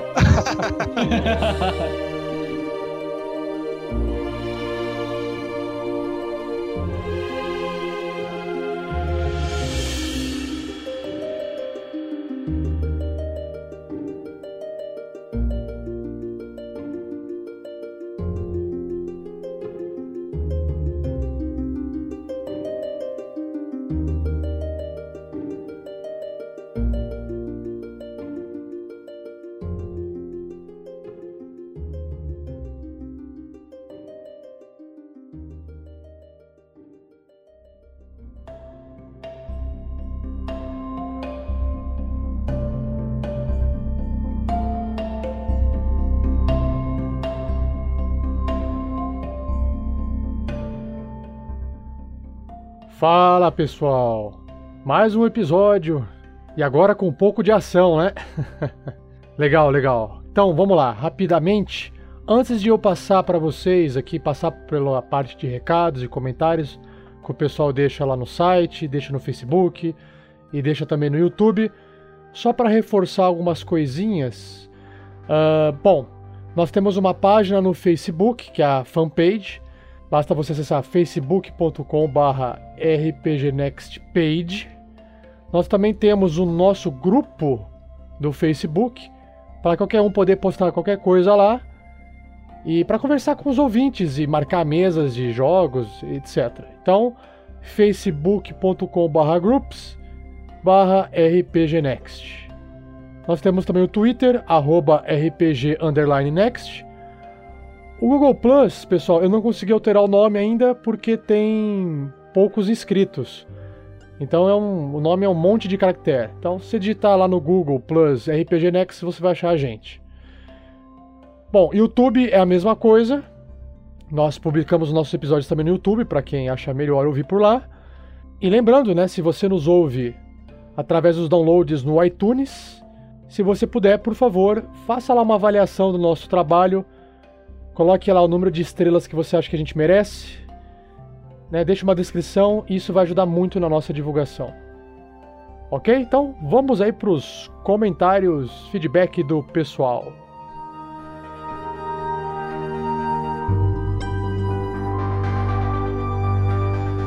Bom, então, aqui comigo hoje, convidei o Olavo para poder fazer a, a leitura dos comentários e dos recados que o pessoal deixa no site, no Facebook, no YouTube. E aí, Olavo, tudo bom?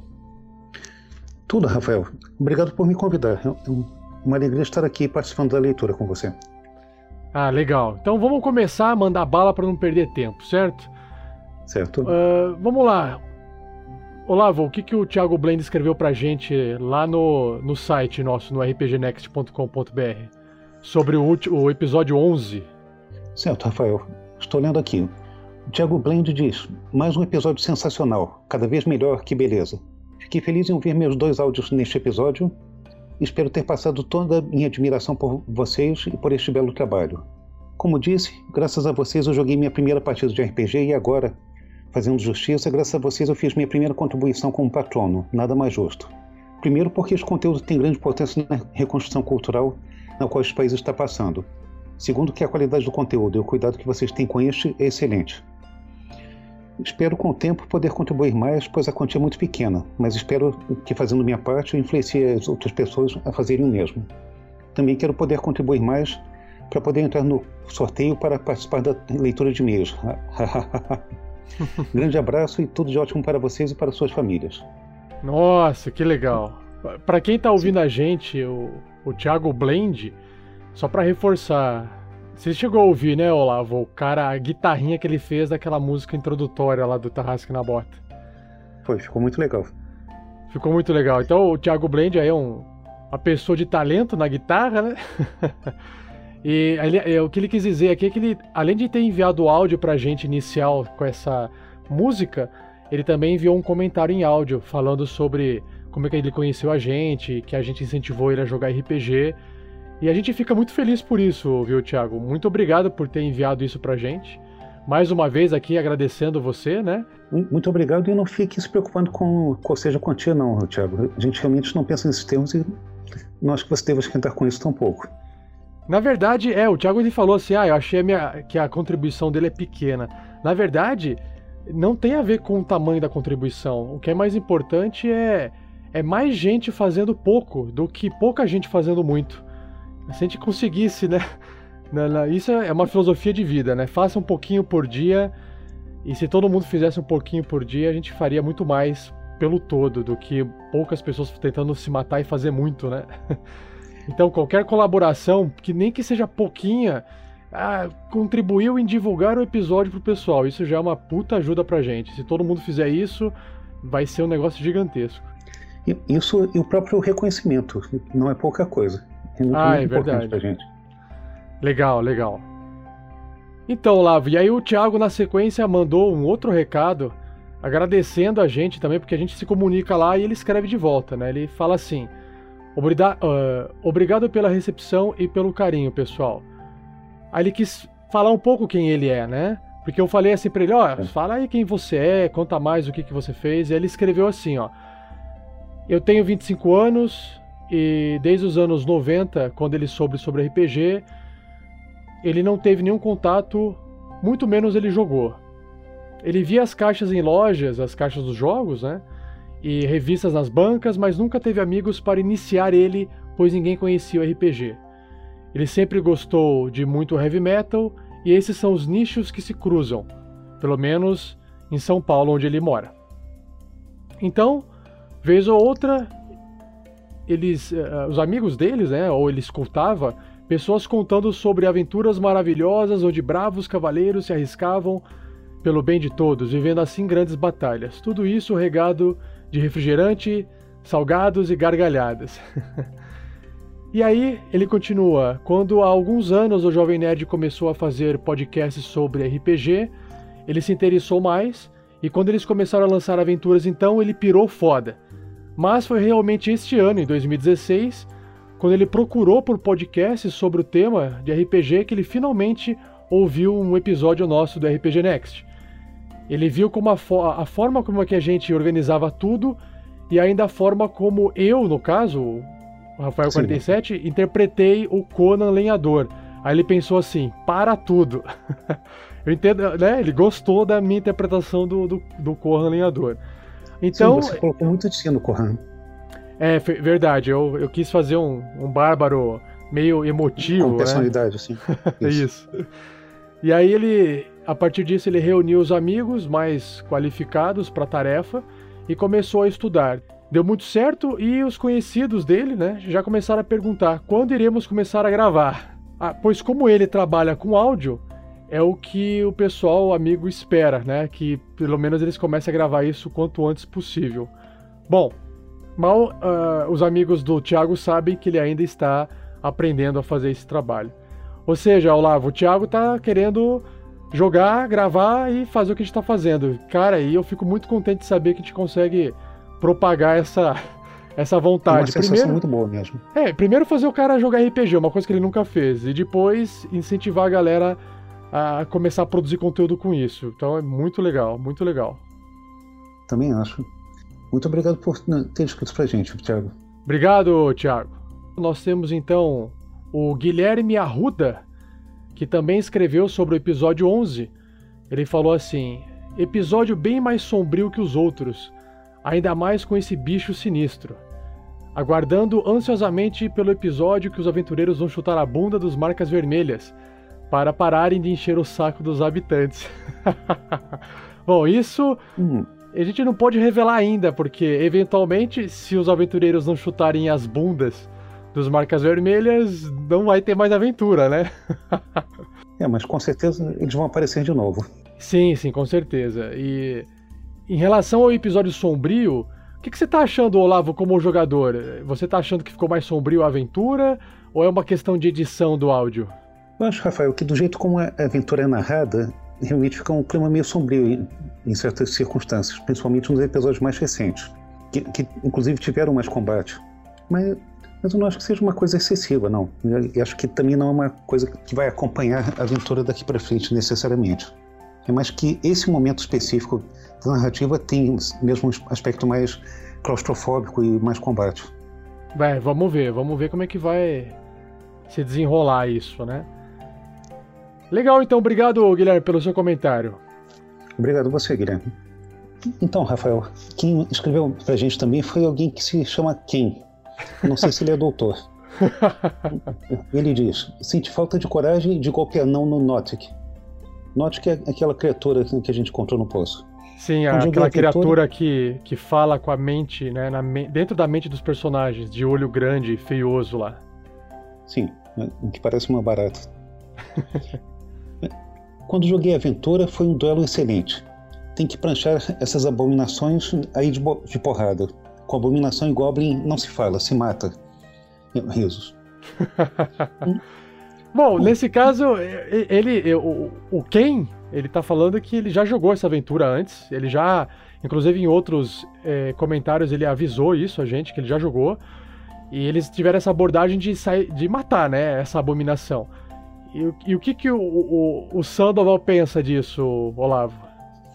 Cara, o Sandoval não é de ficar buscando matar a criatura só porque aparece pela frente. Pelo menos é assim que eu tô procurando interpretar o personagem. Legal. É, a gente acaba matando muita criatura, assim, mas não é a intenção, não é a meta em si.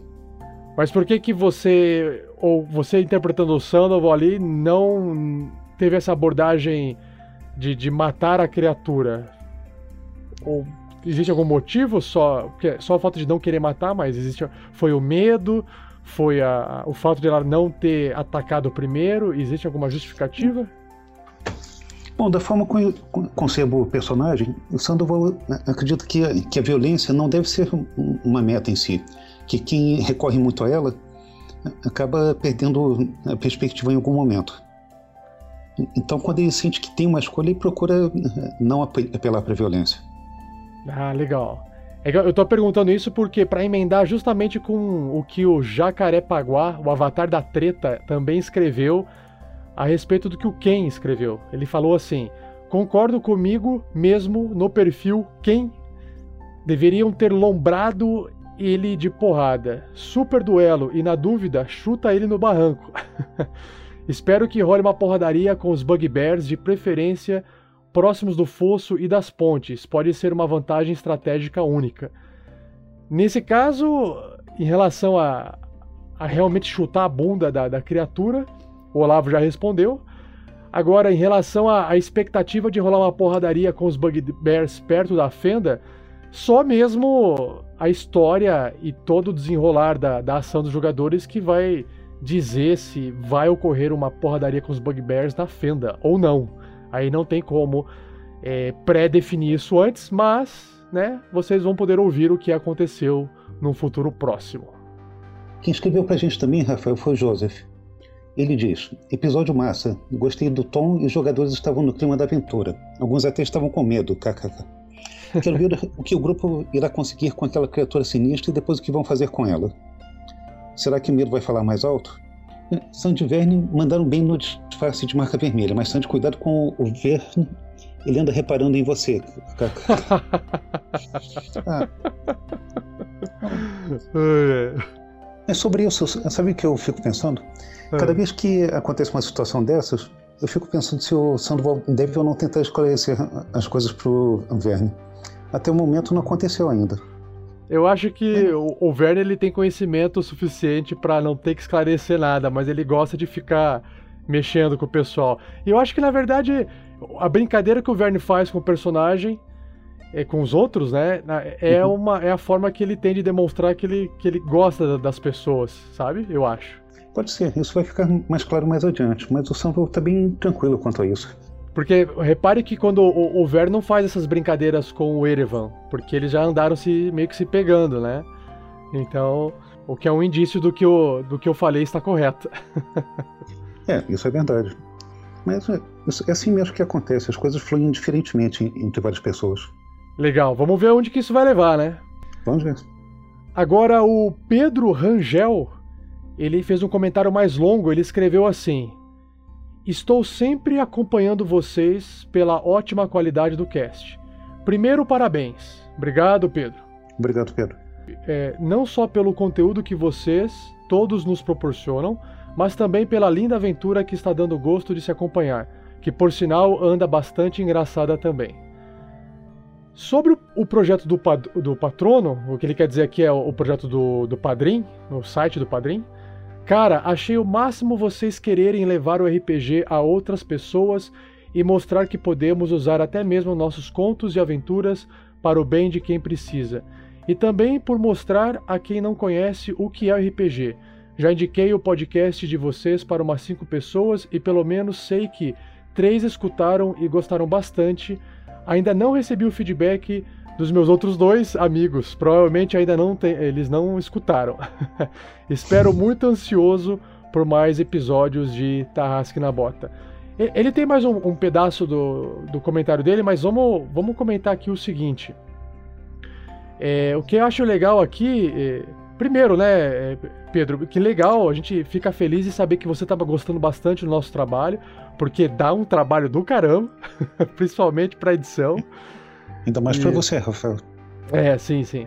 Claro que também o, o, o jogar é divertido pra gente, mas a gente também se comprometeu em entregar uma experiência divertida pra vocês que nos ouvem. Então sempre eu também sou o cara chato e o Olavo aqui tá pra comprovar isso, que quando de repente eu percebo que tem alguma coisa que não ficou legal, assim, o áudio não ficou bom, a gente tem que eu corto a diversão dos jogadores pra poder fazer com que eles, ó, repete a frase porque não deu pra não ficou boa, né? E isso é ruim, Olavo, pra você como jogador? Não, não é que seja ruim, é algo que acaba demandando uma certa atenção, sim. A gente faz o melhor que pode, nós não temos condição ainda de gravar em estúdio, mas é importante cuidar da qualidade do do resultado final. Então a gente ace- aceita que algumas renúncias têm que ser feitas, algumas concessões são necessárias, faz parte. É uma troca, né? A gente de, é, dá mais trabalho pra gente fazer assim, só que a gente, em compensação, recebe esses comentários legais de vocês que nos ouvem sobre o trabalho bem feito.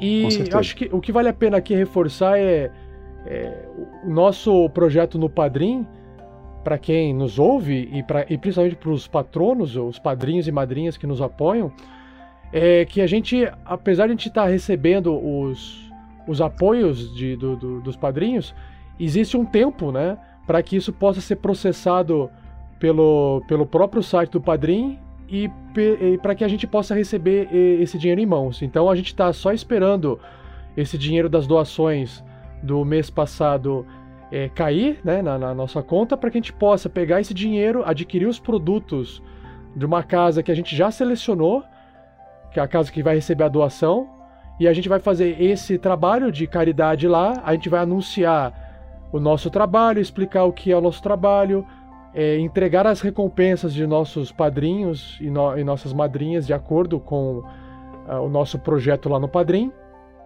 E a gente vai acabar fazendo uma sessão de fotos. Talvez o Thiago faça um vídeo lá pra gente no local, pra gente poder mostrar pro pessoal como é que foi esse trabalho nosso de, de caridade. Então é só aguardar aí, beleza, pessoal? Isso aí. E pra, e pra finalizar aqui, o Pedro Rangel ele fala assim: Ah, jogo RPG há um tempo e comecei agora a jogar por meio de um software chamado RRPG Firecast. Lá tem uma comunidade grande, enorme para se dizer a verdade de jogadores de RPG. Ele disse também que encontra muitas pessoas e que tem o interesse de jogar, só que não conhece ninguém ou algum lugar onde você poderia achar jogadores, e acabam optando por jogar online. Por isso, vim aqui pedir, ou até mesmo implorar para vocês serem meio que um elo de ligação a esses jogadores solitários no meio da internet, convidar a galera para armar um fórum, algo onde mais pessoas consigam acessar o RPG de forma eficiente. Você já ouviu falar desse RRPG Firecast, Olavo? Eu aprendi sobre ele recentemente. Ele é, é um de umas duas ou três plataformas diferentes para jogar RPG pela internet que eu conheço. Sim. Não tenho experiência direta com ela, mas parece que ela tem uma certa reputação, é razoavelmente conhecida. Tendo oportunidade, eu quero aprender um pouco mais sobre ela. Ela parece ter uma aceitação boa. É, pelo que eu percebi, a, a grande vantagem dela é uma ferramenta que te dá todo o suporte para você conectar com o pessoal online e, e jogar RPG. É, e por que, que a gente do, do Tarrasque na Bota, a gente, do, do Tarrasque na Bota, do RPG Next, por que, que a gente não usa, a gente não tá usando, né? Porque na verdade a gente já tinha um grupo fechado, a gente já se conhecia, e aí a gente só falou assim: ah, pessoal, vamos usar o Skype, né? E em relação a, a todas as ferramentas que o RRPG Firecast of oferece, como chat, é, algumas funcionalidades de rolagem de dados, etc., a gente pegou o próprio MapTool. Não que não seja boa a ferramenta, mas a gente usou o MapTool porque eu precisava de uma ferramenta que me, dava um, que me desse um controle muito maior. É, eu não sei se o pessoal que nos ouve agora já ouviu outros episódios onde a gente comentou sobre o MapTool, mas só para reforçar, eu fiquei mais de um ano montando a aventura dentro do MapTool, criando botões de macros, etc, para agilizar a nossa partida. Então, isso o Firecast não, não permite toda essa customização. E claro, a gente precisaria. É, quem usa o MapTool precisa também saber um pouco de programação para poder fazer esse trabalho de criação de botões e macros. Então, a escolha da ferramenta foi por causa desse tipo de trabalho. Eu escolhi ter bastante trabalho.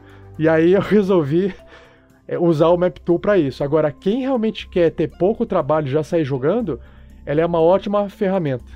Eu, eu recomendo pro pessoal usar sim. Inclusive, tem muita gente que joga RPG brasileiro lá dentro, né? Então, é fácil você fazer, conhecer uma galera lá dentro. Agora, eu acho também que se o pessoal que nos ouve, que está inspirado pelo que a gente está fazendo, quiser se encontrar para poder jogar RPG, que nem o, o Thiago Blend lá é, fez, é, pessoal, se vocês acessarem facebook.com/groups/rpgnext, vocês vão ter acesso ao nosso grupo do RPG e fiquem à vontade para postar lá dentro, fazer um post lá para reunir a galera perguntando quem tá afim de mestrar, quem tá afim de jogar. Eu mesmo fiz um post esses dias lá e já o pessoal já começou a, a combinar e demonstrar interesse de querer jogar. Mas o que eu percebo, Lavo, é que falta mestre. Muita gente quer jogar, mas tem pouca gente querendo ser mestre, porque mestre dá trabalho, né?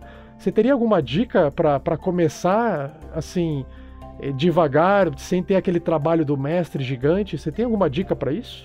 Olha, a maior parte da superação desse desafio vem realmente com a prática.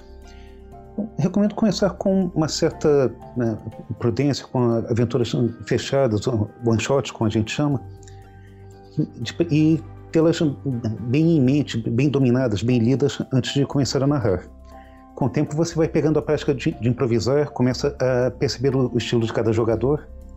É, é, bom começar com jogadores que sejam mais próximos, que você conhece melhor. E, você vai ver que a, a, satisfação é considerável.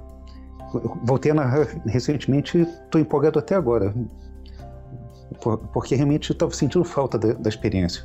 Quando você começa a, a ver como pode funcionar bem a, a interação entre os jogadores e a narração, é uma alegria que não tem muita comparação, que não tem muito paralelo na nossa vida cotidiana. Então insista, persista que você vai ver que vale a pena. Eu acho que uma, uma dica para quem que tá afim de jogar, mas não tem mestre. É, primeiro, você talvez tenha, tenha que ser a pessoa a, a ser o mestre e convidar os amigos para jogar. E eu vou dar um, um exemplo aqui. Quando a gente começou a gravar a primeira, o primeiro teste de RPG, quando a gente começou a RPG Next em 2015, em maio de 2015, eu tava preparando essa aventura que vocês estão ouvindo hoje, a, a Mina Perdida de Fandelf.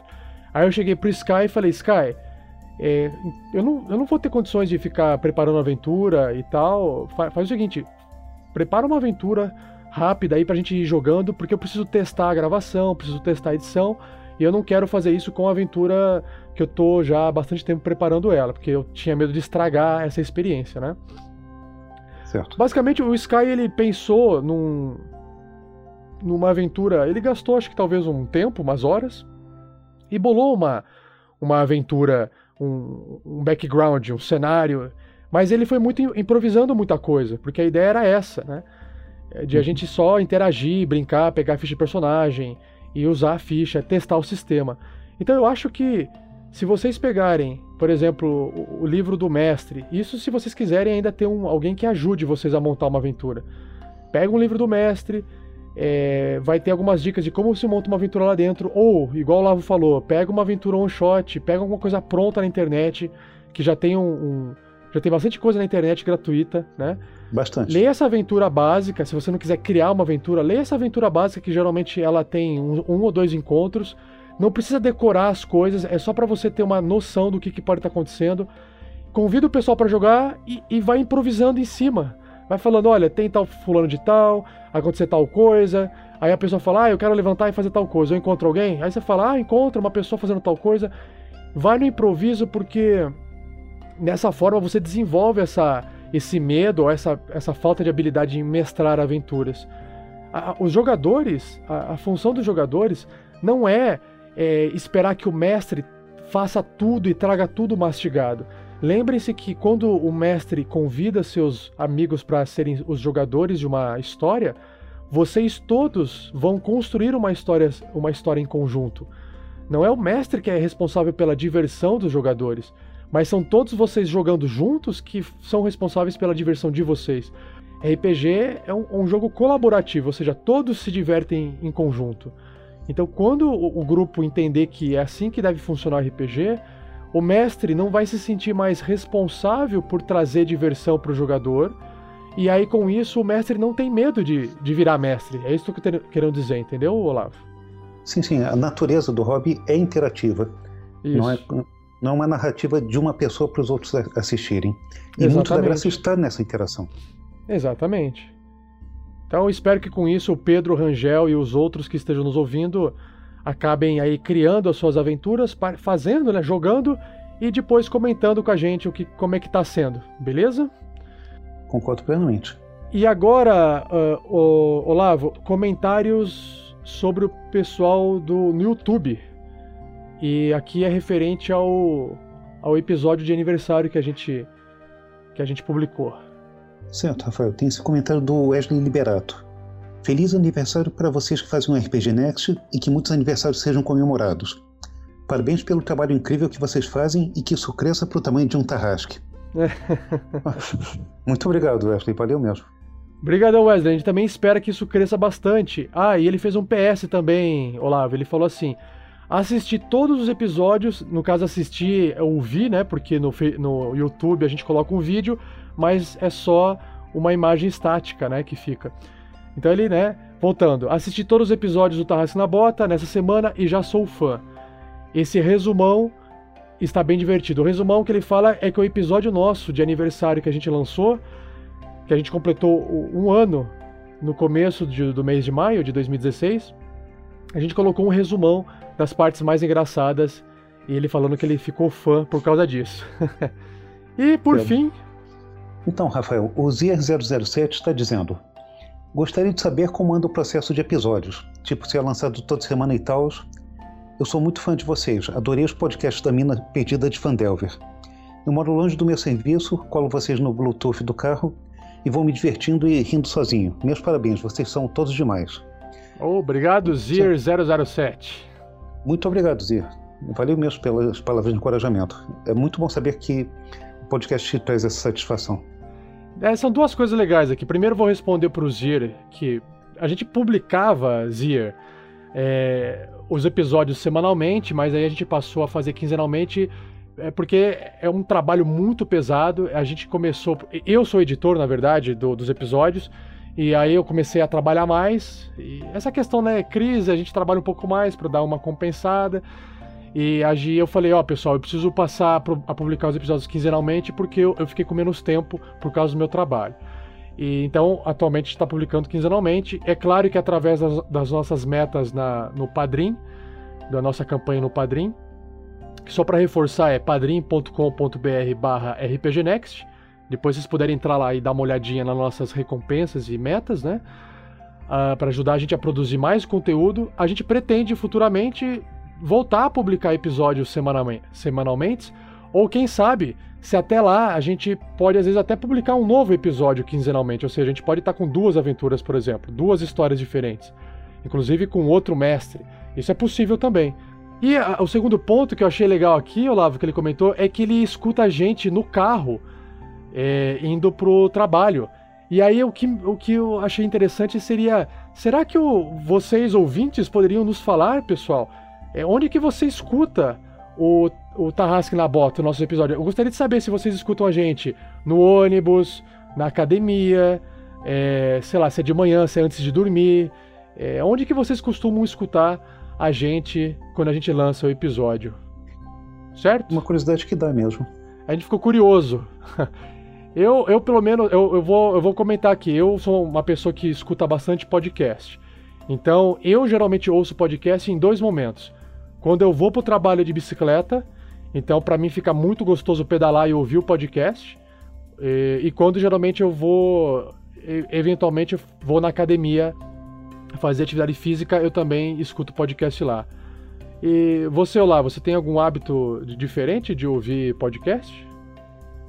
Geralmente ouço no YouTube ou no site mesmo. No desktop sempre. ah, no, tá. No... Olha, assim, aí você deixa. Vai, você tá ouvindo enquanto você faz outras coisas no computador. Isso. Ah, legal. Então é isso. A gente finaliza então aqui a nossa leitura de, de recadinhos, comentários. E. Olavo, quer deixar mais alguma informação pro pessoal? Alguma coisa? Quer falar mais alguma coisa antes de eu te, te dar um tchau? Não, só pedir que o pessoal continue escrevendo, que esse feedback realmente é o que a gente valoriza bastante. Ah, legal. É, e a gente recebe bastante elogio, que, claro, é muito bom ouvir, mas assim, a gente também aceita de braços abertos, ouvidos abertos, né? Críticas, sugestões. Vocês não, não vão nunca, assim, é, nos ofender se vocês quiserem falar algo que vocês acharam que não tá legal ou não ficou bom, porque a gente sempre busca melhorar e, e para isso a gente precisa ouvir o que é que, o que não tá legal. Beleza? Com certeza. Olavo, brigadão então pela sua participação e a gente se fala na, nas próximas partidas aí nas semanas que estão vindo, beleza? Obrigado a você, Rafael. Até a próxima gravação. Até o próximo episódio, Olavo. Abração. Tchau, tchau. Outro. Tchau, tchau. Tchau, pessoal.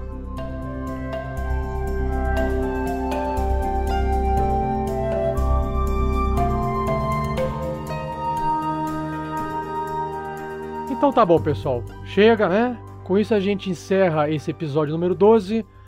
Até o próximo episódio daqui 15 dias.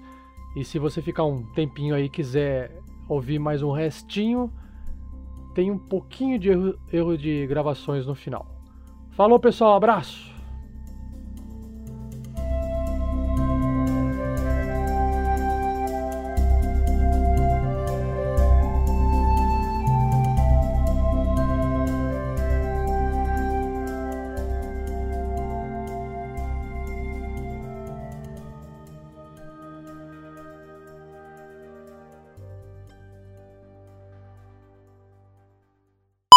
Deixa eu só perguntar o que, que o Sandoval faz, já que ele tá junto de você. Beleza.